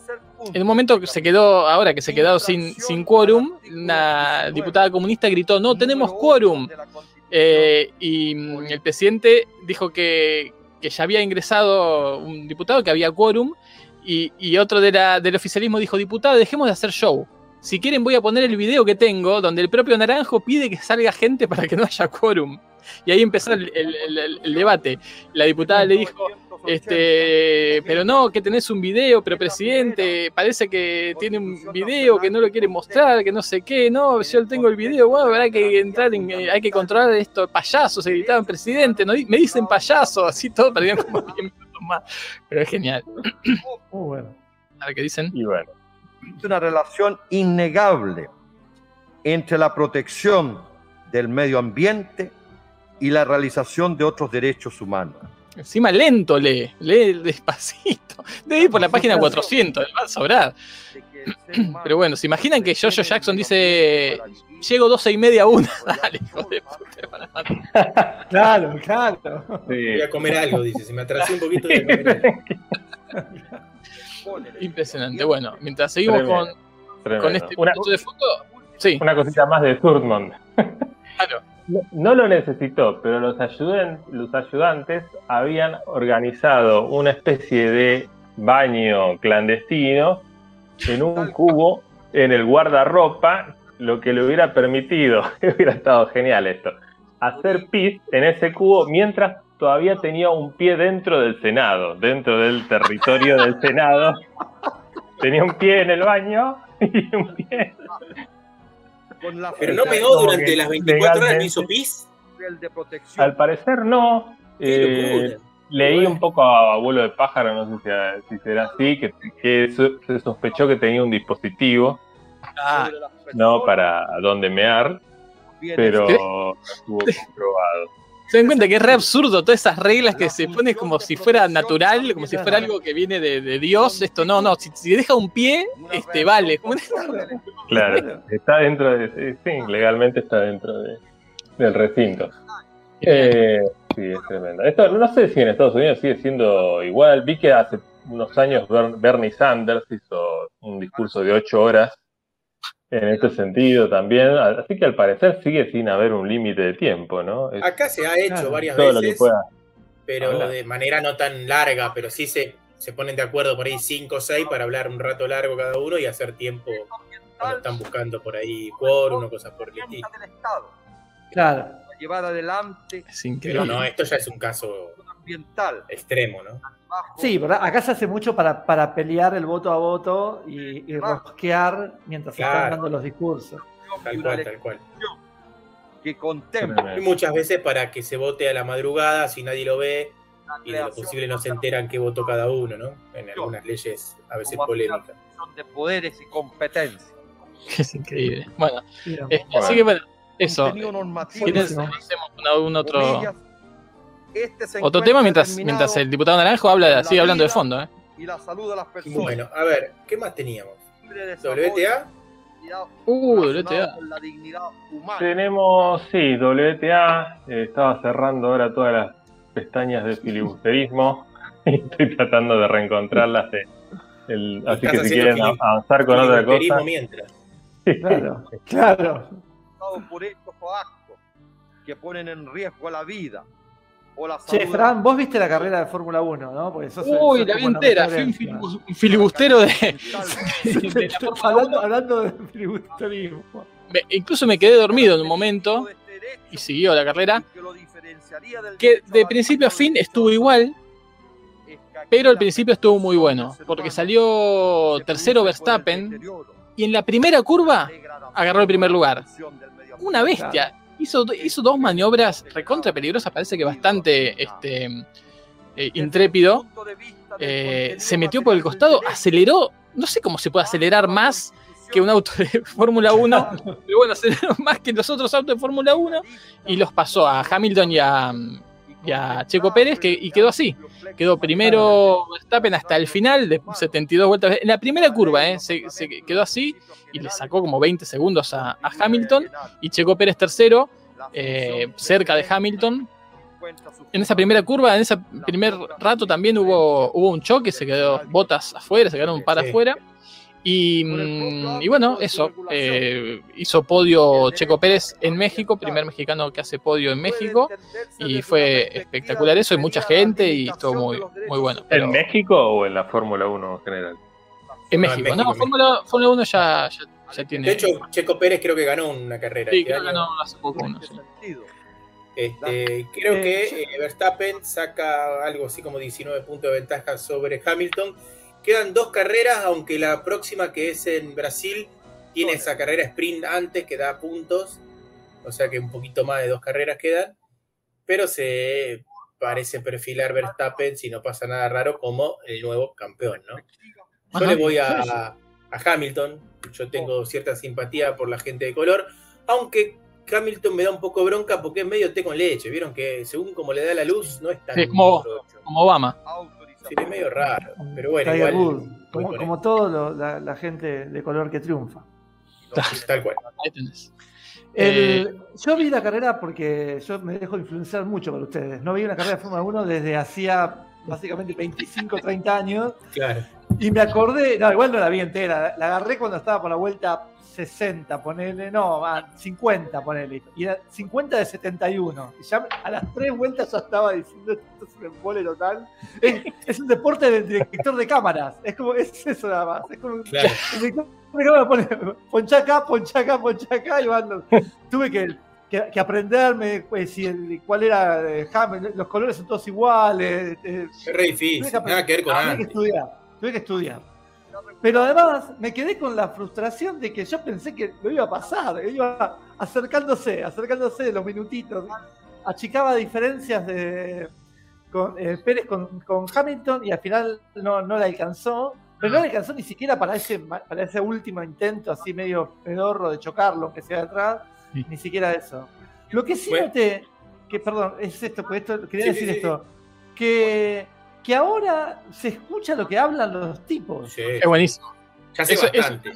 Eso creo que es, es lo que. es lo más parecido a un videojuego. Es más parecido a un videojuego que el videojuego mismo. Ya. Claro. Sí, Una Eso le- además nos muestran la de... velocidad de lo, toda la Sí. gráfica que tiene la, comp- la, la transmisión cuando la muestran desde el cockpit. eh, parece Sí. un juego Sí. directamente. Creo que eh, e incluso si te fijas bien, hay una parte que dice las vidas. Sí, Y- creo que sí. Todos tienen una igual, ¿eh? Dice una. Sí. Y, eh, pero eso, eso le da cierta gracia a esa, ese filibusterismo, de, de esa monotonía de, de ver autos Claro. de lo mismo Pero- 70 vueltas. Eh, este- lo que está buenísimo es, eh, vieron que le- les miden las pulsaciones, podés ver las Sí. pulsaciones. Espectacular. Y le buscan la vuelta para que no sea tan Big aburrido. Data. ¿no? Es todo Big Data eh, Sí. eh, en- de modo deporte, digamos. El deporte de la Big Data. ¿Se escucha lo que van diciendo los conductos? Los Sí. choferes, Claro. digo yo. Sí, claro, sí, sí. los choferes. Mirá en un vos. momento, Es como una competencia dice- de radiotaxi. Tal cual. Tirando Candy. Pero es lo más parecido, ¿eh? Tremendo. Muy buena descripción. En un momento Verstappen dice, che, eh, la, la goma, la goma mía tiene como una rayita, como que se estaba desgastando. Y le dice, ¿los demás también la tienen? Eso, la pregunta estuvo muy buena. yo, ya- yo ya veo que la tengo yo, pero los demás también están Claro. gastando goma como estoy gastando yo, o yo estoy Es lo- gastando goma para el orto y voy a terminar como Lole. Es lo que uno googlearía en una situación normal, ¿no? Es normal que tener una rayita, pero claro, ahí no, no hay tiempo para googlear, ¿no? Claro, pero es como un googleo con la voz, es como un Siri. Claro, Sí. claro. que contesta Claro. alguien. No, es espectacular.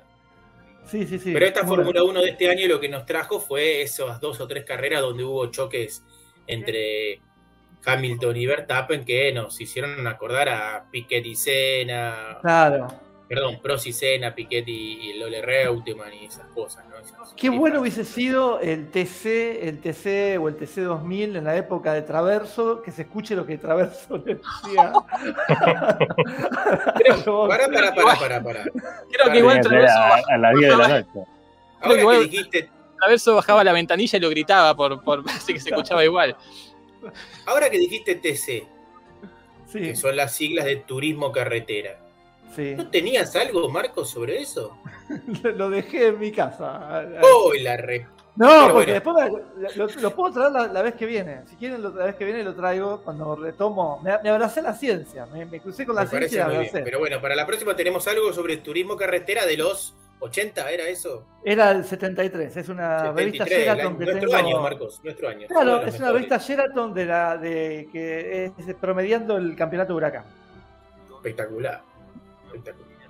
Tremendo. Impresionante, impresionante. Espiamos un ratito. En artículo número 2, letra I, Y latina, ¿no? Y latina, sí, estuvo mal ahí. ¿eh? el señala que Ahí toma agua. Se bajó de barbijo, toma agua. Sigue. gracias. Ah, con barbijo además es esto. Sí. Que le debe El que agua. den el récord mundial. Este hombre. Es un héroe, es un héroe. Dice Eh, to- tomar agua, gran Un barbijo que ya debe tener más cultivo que, que todas las la, las fases juntas de todas las vacunas, ¿no? Ya hay otra variante a ahí en el. La cepa naranja, la variante naranja.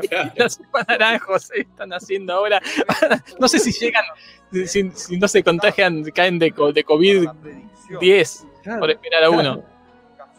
O sea, Bueno. gran, gran recurso en los finales, ¿no? En la universidad, el de tomar agua, un pequeño filibusterismo, ¿no? Como para Sí, pensar la pregunta, pensar un poco lo que uno va a decir, ¿no? Y eso, esa, esa sensación, ¿no? Uno hace el acting de, uff, te, te Sí. estaría con- contestando ahora, pero estoy con este vaso de agua, Sí. y estoy tomando, Mirá. estoy en este momento de Me deshidratación. hiciste, me hiciste acordar un momento histórico de mi vida, que es cuando estuve en Feliz Domingo en la prueba final del ping-pong de preguntas y respuestas, ¿no? Y yo ahora me doy cuenta que hice filibusterismo porque cuando Soldán me preguntaba algo, yo ya lo tenía pensado eso, cada vez que Soldán me preguntaba algo le decía, eh, perdón Silvio, ¿me la puede re- repetir? Sí. Y mientras le repetía, yo otra. pensaba. Claro, Con lo claro. cual sí. logré empatar entre los. O sea, uno salió primero y pasaban dos, creo, tres, no me acuerdo. Yo empaté con varios en el y perdí a los perros porque era el que menos tiempo había usado. Pasaba, y yo había usado un minuto y medio más que el resto, ¿no? Obviamente. Preguntaste todo eso, claro. bueno, todo, todas, todas. Hasta cuando me decía dos más dos, digo, perdón, Silvio, me, re- me repetís. Y no, fue tremendo, histórico. Che, no sabía eso, supongo que lo contaste mil veces, pero No sé si lo conté tantas veces, pero no, sí. Y bueno, eh, erré una de matemática, tremenda. eh, Uh, pero después, uh, eh, después. dije embajador en una. Y, Ahí está ahí. y Silvio me dice, muy bien, como que no confío en. Es más, creo que esa no le pedí que me la repita. Entonces habrá hecho muy bien porque no se la pedí que la repita. Pero antes había perdido en un jueguito de eso de computadora, tipo un arcado, que te mostraban la- las letras que tenía, te tiraban una definición y vos tenías que decir. Metí una definición y yo dije cadete. Pero dije cadete, creo que el cerebro entendió todo lo que me preguntó, pero yo nunca lo escuché. Fue totalmente inconsciente. Y era cadete, aparece la palabra cadete y yo había hecho, no sé, ocho décimas con L. Era Tremendo. ridículo. Y un hijo de puta en el último coso hizo seis décimas y me ganó. Ah. No podía creer, no podía creer. Vos, vos- vos también fuiste, Marcos, a Feliz Domingo, ¿no? Sí, sí, yo fui varias veces. Fui- Como varias veces. Es Sí, sí, se que, varias es que Repetiste, se repetías. podía ir varias veces. Se podía ir varias veces y, y teníamos de compañero de, de, de- de- de división al hermano de Formento. Entonces, Sí. este, Era, estaba en esa época cuando se cuando se enteraron los, los- la gente que venía de no sé viste que venía de Puerto Madryn del Chaco a estar 15 horas adentro del estudio de Canal 9 cuando se enteraron que estaban que éramos del hermano Formento nos querían linchar porque o sea, no podíamos Claro. ganar Y Realmente Prato no lavándose las manos Sí. ante esta claro. irregularidad. Sí, sí, sí, Juan Pablo, es que yo conté que ese día que fui vi cómo producían fútbol de primera, cómo relataban los goles, eh, estaban Ah, mirá. grabando los goles relatados y eso. Y Mirá. otra cosa que recuerdo de Formento, justamente, que estaba en, ese, en esa época, es que eh, tenía un Meari. Ajá. Un Claro, Citroën sí. Meari. tenía un Y Meari, lo tenía estacionado en la puerta de, de ahí, de Heli. Y, y estaba, yo estaba esperando a mi papá con, que nos venía a buscar con un par de compañeros. Y escuchó que éramos de Avellaneda y dice, si quieren llevo alguno, porque él también era de Avellaneda, y dice, si quieren Claro. llevo alguno para allá. No, no, no, gracias, pero re buena onda, eh, re buena onda, en, en su Meari, Sí, no me acuerdo sí, el color del Meari. yo puedo decir Porque recién empezaba Formento, me parece ahí. Después claro puede calculo ser que no, ten- no debe tener 4 BMs ahora, no un Meari, ¿no? Pero bueno. No. Muy copado, ¿eh? Muy copado. No, acordate que es el dueño del señor Tango. ¿Y qué es señor Tango? Es un boliche infernal que hay ahí en Barracas de, de para ah turistas. mirá ah no, Infernal. está bien está bien está Así bien. que calculo que la debe. No sé ahora, pobre, ¿no? En este último año por ahí lo liquidaron. bueno. Pero bueno. Yo Pero vi bueno. en vivo, vi en vivo el playback de Locomía. Gracias. ¡Oh! Espectacular. Qué honor. Yo el día que fui actuó Huff. Uy, qué. Tremendo. Tremendo. Y bueno, así. Así la vida salvaje de los, de- cuando uno es joven. Impresionante. Bueno, Juan Pablo, vos tenés todo sobre la WTA, ¿no? Bueno, volvió la WTA a Buenos Aires, a la, o a la Argentina, que es lo mismo, Sí. eh, después de muchos años, ¿no? La última en haber ganado el torneo, ¿quién si no, no? Gabriela Sabatini, alguien que sabía algo, ¿no? De pegarle a la pelota o a la raqueta, le ganó a, en la final a Isabel Cueto. Ay, ¿sabes ¿Qué? cuento? ¿De dónde era? Isabel Española, Cueto. seguramente. No, ale- alemana. Mirá, Ah, de la República Federal Alemana, pero era de ascendencia boliviana. Impresionante. Como. Raquel Welch. La Raquel Welch Claro. en tenis. Nazi. ¿Raquel Welch es boliviana? Oh, Juan Pablo, no me hagas enojar, ¿eh? Que no, no lo sabía. Contar para la gente que se renueva. Contámelo, Es tan, contámelo. es tan boliviana me- como me vos. Digamos, tiene, es tan boliviana como vos. Muy boliviana entonces. Tal cual. No, Qué nació en Estados Unidos, pero de padre boliviano y tiene nacionalidad boliviana. Ah, más boliviano Juan Pablo, entonces. Eh, más boliviana Sí. que vos, claro. 50% más que yo. Eh, pero bueno, el no, no, lo peor es que se habló en el programa pasado, creo que lo dijo Jorge como una novedad y le dijimos todo cómo no sabía eso. Pero bueno, Sí, el programa fue, eh, fue fuera de aire, porque o fuera de aire, fuera de aire. Sí, fue en el grupo. Pero bueno, igual es una información importantísima. Sí, sí, sí. En la presente edición, la que se terminó de desarrollar ayer, ¿no? donde ganó esta chica húngara, Ana Bondar, le ganó a Diane Paris de Francia. Eh, un, torneo un poquito devaluado, ¿no? Hasta cierto punto. Es- en realidad es como un challenger, esto no se dice mucho, pero es más un challenger que un WTA. Y la única. Había dos, dos top 100. Una era Mayar Sheriff, la ecuatoriana, ¿no? Que, no pudo con el shot de Bondar. Eh, y perdió en las semifinales. Y la otra es Beatriz Haddad Maya, una brasileña que perdió también, no, en los cuartos de final. Argentina solo Solana Sierra llegó a una segunda ronda, el resto solo Solana, mira vos, y cerró Sierra la participación argentina. ¿Y la Eh, aquí- que era la primera, la, la uno en el preclasificado? es esa, eh, Sheriff, Mayar, Ah, mira. Mayar Sheriff. Así, así que fue Ana Bondar quien pudo decir I shot de Sheriff. Otra vez hago el mismo chiste en menos de un minuto. Renueva el público. De hecho, Sí, yo lo entendí renueva. mejor ahora. ¿eh? Pensé que era otro Sí, tipo me- de. por eso, por eso lo entendí un poquito más. Claro. Bueno, pero me puse a ver la historia, ¿no? Eh, las ganadoras de este torneo que se jugó entre 1929 y 1987 y que volvió ahora. Como digo, las últimas dos eh, tournaments eh, fueron ganadas por Gaby Sabatini, pero hubo otras argentinas y otras no argentinas que ganaron este título. Algo muy, muy obvio, ¿no? Pero que no Sí. deja de sorprender. Eh, alguna de los que ganaron, René Richard. ¿Saben quién es René Richard? No sé, pero tiene nombre de varón. rana. De varón doble, doble nombre de varón. Claro. Bueno, justamente eh, fue el- la primera tenista transexual en la No. historia. ¿Estás hablando en Ah. serio? Sí, sí, sí. Este, era oftalmóloga No se y sabe. esto. tenista. Sí. No, creo que se sabe bastante. No, no, yo no lo y- sabía en serio. ¿eh? hizo, bueno, ella ya era tenista antes de pasar por su operación de O cambio sea, ya de se auto- Se autopercibía tenista, digamos. Eso sí, eso no cambió. Y bueno, no, no sé mucho. En otro momento, si quieren, hacemos un especial de René Sí, sí, Richard. tal Si no, ahora me voy a poner a leer el, el Wikipedia. Eh, bueno, otras ganadoras, Mari Terán de Weiss, ¿no? Palabras Uh. mayores, palabras, tres mayúsculas, Mari Terán y de Weiss. Sí. eh, ganándole a su archinémesis, de quien hemos hablado en este programa, Felisa Piedrola de Zapa, la piedra la- en el zapato, de, de más de una jugadora de aquel entonces. Billie Jean King, Sí, no sé si suena. grandes luminarias. En 1967 ganó también el Abierto de la República Argentina. Eh, otras argentinas como Raquel Giscafre, como Adriana Villagrán, como Beatriz Araujo. ¿Te acordás?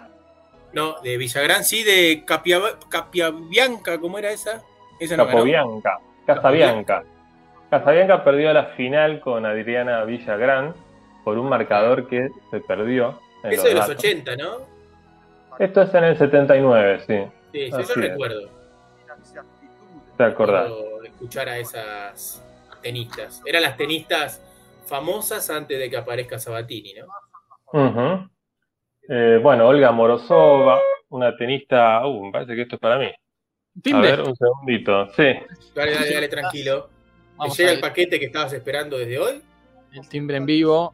Tremendo, ¿eh? Juan Pablo, le contamos a los seguidores que estás esperando una eh, banda eh, en cuanto a su muñeca. sí, O sea, es para mí, así que reloj- ahí abajo. ¿eh? Bueno, un reloj que mide todas sus estadísticas corporales, ¿no?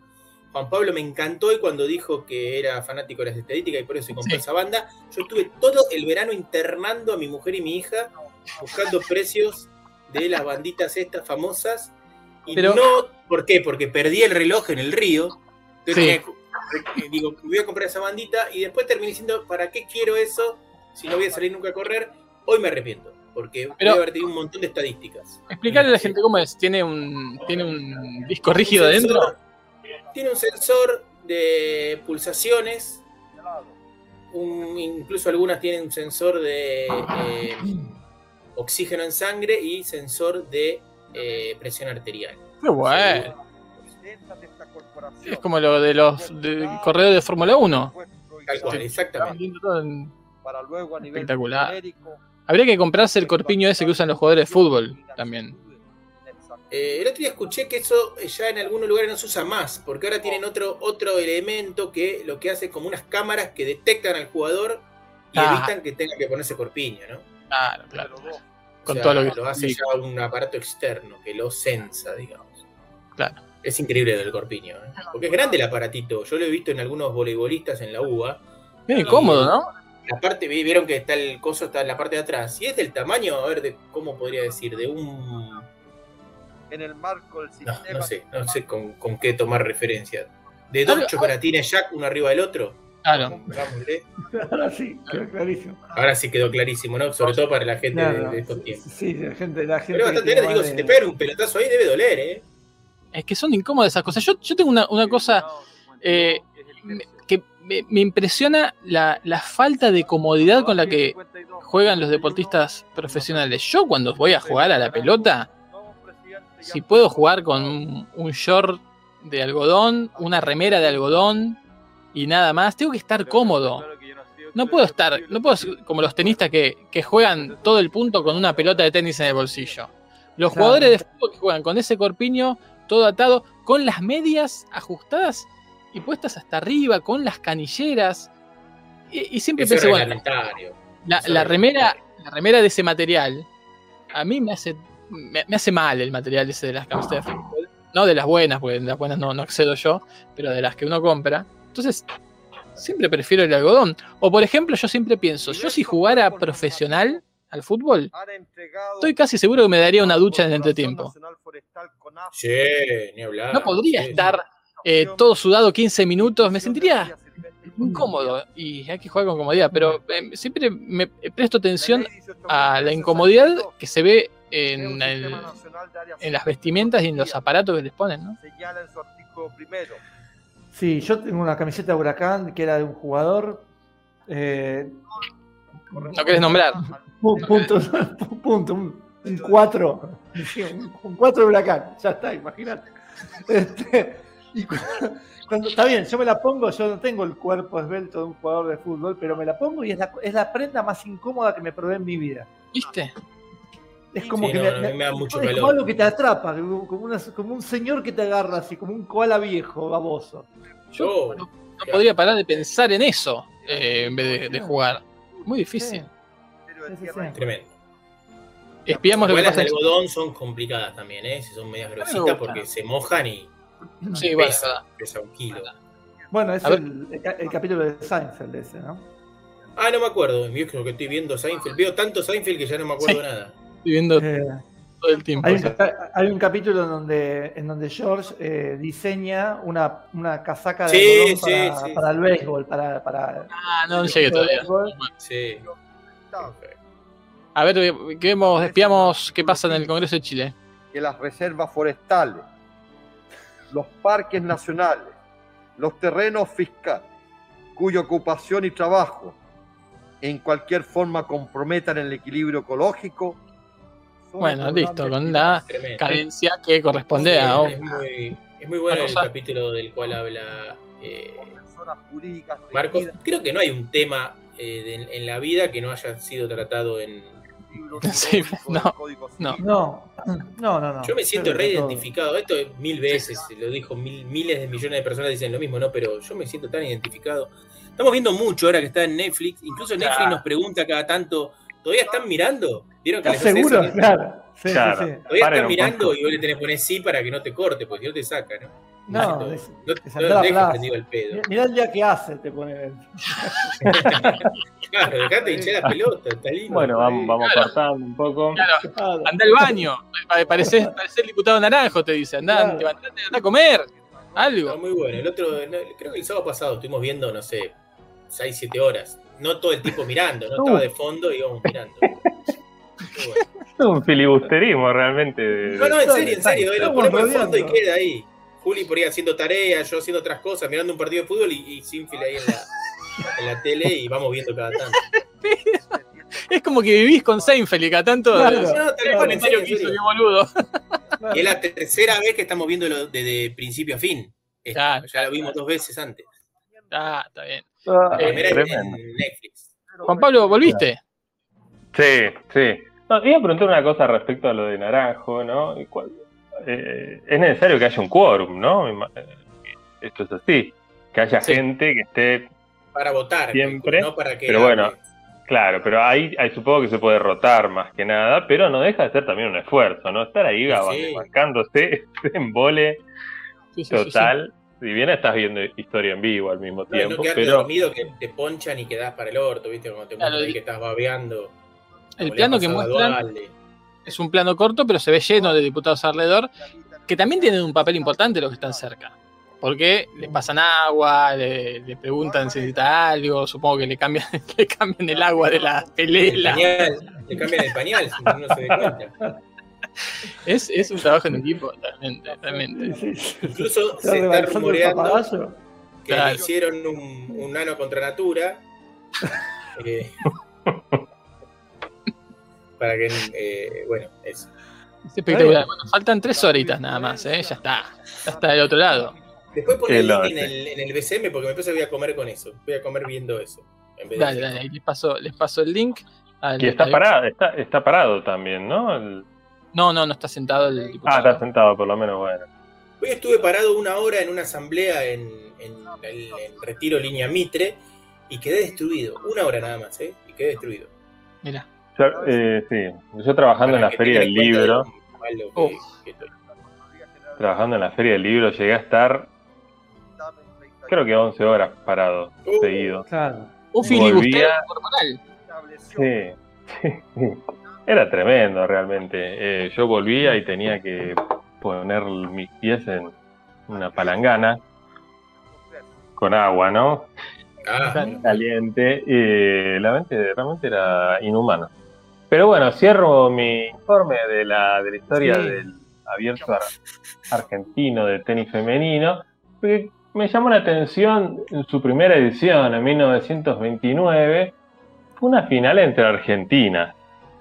Pero no solo entre argentinas, sino entre hermanas. epa. Mm. Áñez Turnbull y María Turnbull. Re Argentina. Argentinas. Las hermanas, las Williams. Las hermanas Tumblr como, el, como la red social esa o el, el, el coso. Escribe igual. El Tumblr. No sé cómo se pronuncia, nunca supe. Sí, Ah, el Turnbull, bastante parecido, ¿eh? como Greta. Turnbull. Sería como un, un toro que da vuelta, que gira. Turn, Turnbull. Tumblr. Ah, Tumblr. mirá. Turnbull. Eh, y me puse a investigar, muy difícil, hay muy poca información respecto a la historia de este torneo y respecto a las tenistas precursoras argentinas, pero encontré algunas, algunas páginas hechas con 8, 8K, ¿no? Infobías, páginas viejísimas del 2001, 2002, y Cinectis. encontré, en- Synectis, encontré algo de información y al parecer Agnes y María Turnbull nacieron en la hermana República Colonial de Indostán. Eh, Mirá, de Mira. Indostán, ¿no? Que era la región, era la India, ¿no? India y Básicamente. Pakistán juntas. India y Pakistán, un solo corazón en aquel momento, Claro. dominado, ¿no? Por supuesto, por el Imperio Británico, y se ve que hijas de algún burócrata o no sé qué que estuviera ahí haciendo sus funciones. En Indostán, se vinieron para Argentina y bueno, hicieron su carrera en el Belgrano Athletic. Allí se desempeñaron como tenistas y bueno, consiguieron este logro que es para toda la vida, que es jugar la final del abierto argentino entre hermanas 5-7, 7-5, 6-2. Un lindo partido y bueno. Las- mi- eran las Williams, las Williams criollas, le llamaban. Las Williams, las Williams criollas. Y sí, así que bueno, un gran saludo para ella. Después se casaron, ¿no? Como es lógico. Pero no, ¿Entre no, vamos a entrar. No, no, no, no entre ellas eh, todavía Ah. no estaba permitido. Tan, tan precursoras no, no eran entonces. No, no, eran bastante conservadoras a su manera. Eh, y, y bueno, eso es todo. Eso es todo, no vamos a ampliar más porque no hay más información. Tengo dos, Así dos, dos informaciones muy, muy calientes. Muy Opa. calientes. Adelante vos.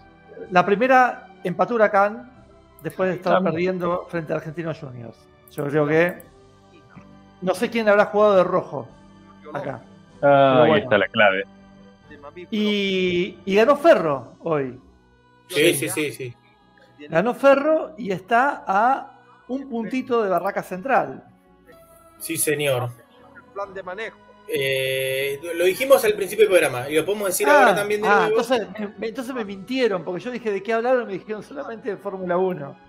Ven Creo- cómo o son. Lo dijimos fuera de. No, no, fuera de aire, no, no, lo dijimos dentro del programa, ¿no? Sí. No, no me acuerdo. Adecuada Eh, pero sí, dijimos que Barraca Central juega la última fecha contra Villadálmine y Ferro contra. eh, el olvidé, contra Almagro.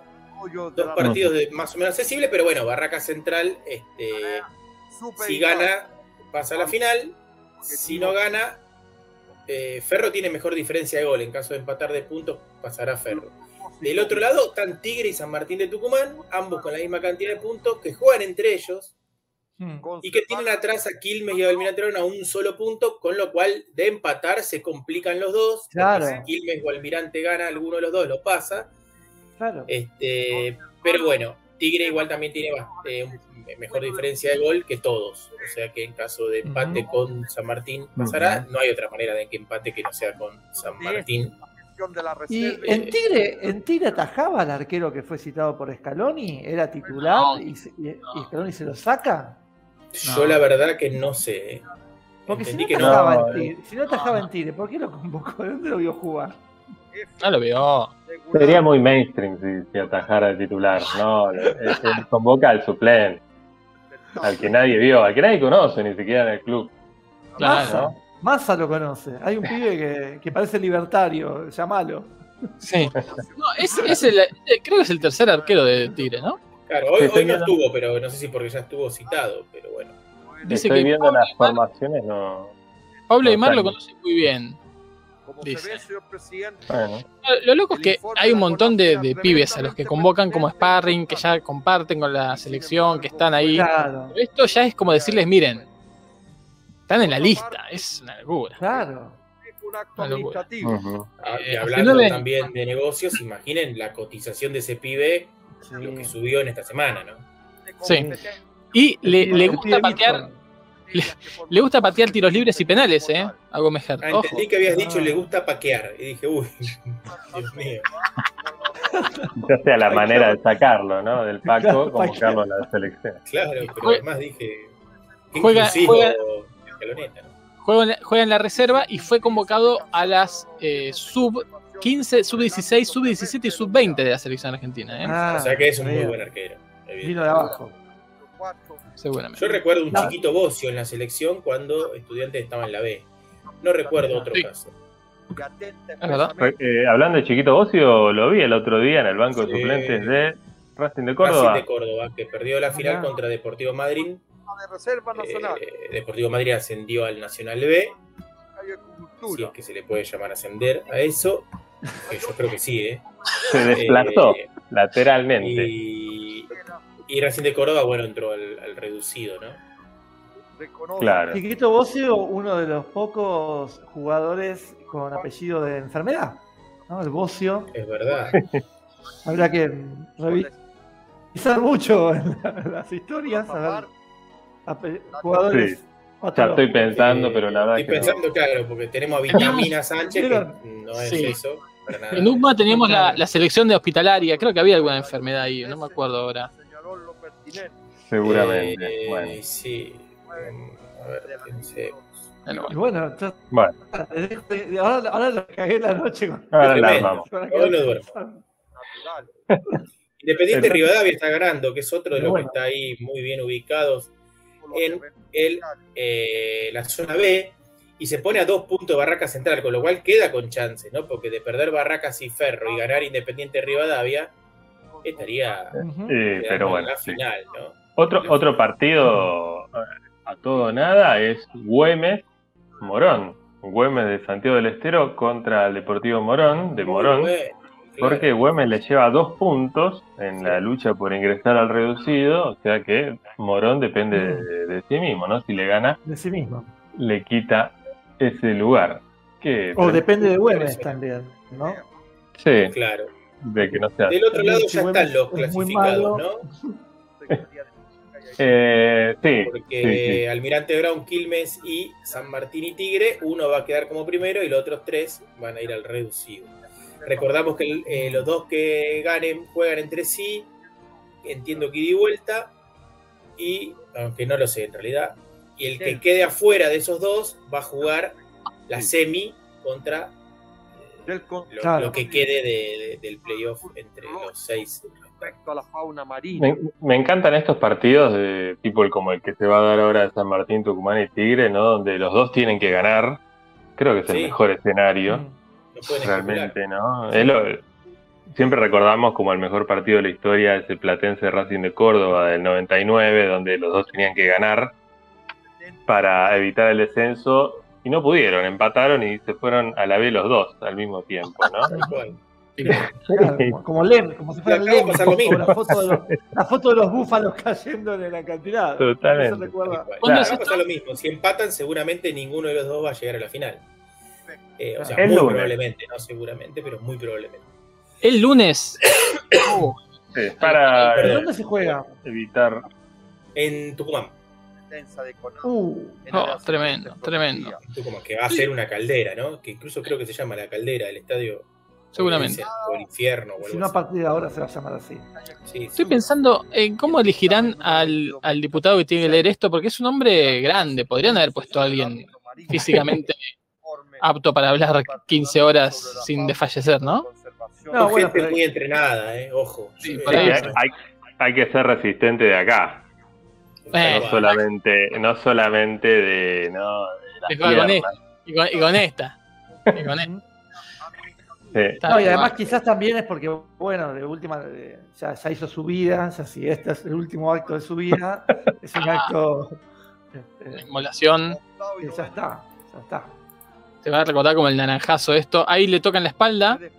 Upa. No sé si le preguntaron algo. No, Eh, dice ahí me olvidé y tengo que empezar de nuevo.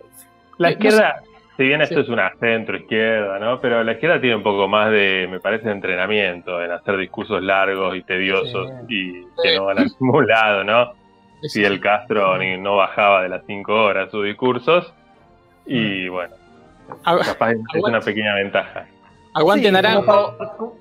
Dice un cartel de una diputada que, que lo levanta atrás del propio naranjo. Ah, claro. Ahí se ve Aguante de que aguante, ¿no? Aguante, Aguante. De, de que aguante del pis, Claro, de que aguante literal. el, el hambre, El hambre. el cansancio. Supongo que tendrá un montón de comida y bebida ahí. Este, para ir. No, bueno, él verdad- tiene, así, en sí mismo tiene mucha vitamina C y tiene mucho- Claro, Sí, tal cual. eso le- O tampoco, tampoco hay que comer mucho ni tomar mucho, porque eso No, no sé cómo es el reglamento, pero lo llevaría al baño de manera irremediable, ¿no? O a sufrir la falta de baño de manera tortuosa. ahí le trajeron algo. A ver si logra Hablé, hablé de baño y me dieron ganas ir al baño, eh, perdón. levantarlo. Eh, supongo que una merca le habrán traído. Bueno, También, sigue. si se hace encima, obviamente sería bochornoso, quizás, pero no sería ilegal tampoco. No, O sea, tampoco. puede, claro. puede haber Se pasado. complica eh. el quórum. ujú. Está mirando la Es hora. como, como esos, esos, esas. eh, yo me acuerdo una vez en el Deporte y el Hombre que quedé impactado para toda la vida. Lo habré visto a los siete años. Que llegaba de correr un triatlón. Una que llegó toda así, eh, que no había podido contener el finteres y llegó como arrastrándose. Y Pancho Bañez decía: Qué barbaridad, que lo que es la, la- el ser humano. Pero- Qué asco que somos. Lo que es el deporte y lo que es el hombre, ¿no? Qué bárbaro. Este, bueno, impresionante. Ya nosotros tenemos algo más para decir o ya nos vamos. No, Ah, ¿no? ya no creo que podemos cortar. sí, No, No, Nos podemos ir escuchando un ratito al diputado Naranjo. Si quieren, sí, sí, un poquito más, ¿no? Sigue, sigue, no pare. un poquito más. Y nos despedimos de, de todos los que han escuchado y mirado este programa hasta el lunes que viene. Nos pueden seguir por las redes sociales, verlo en el podcast, en Spotify y todo aquello que, que quieran de nosotros. Estamos disponibles para eso. Muchachos, gracias No por sé, todo. si, no sé si avisarle a Jumau, dejarle un cartelito cuando vuelva Ah, del baño, quizás. Ahí volví, ahí volví. Nos estamos yendo. Pero vieron que tengo una vejiga medio caprichosa. La caprichosa, les digo. La cartelita. Bueno, nos vamos con diputado Naranjo un ratito y hasta el lunes Muy que bien. viene. Dale. Nos vemos. Nos vemos. Chao. Chao. de conservación.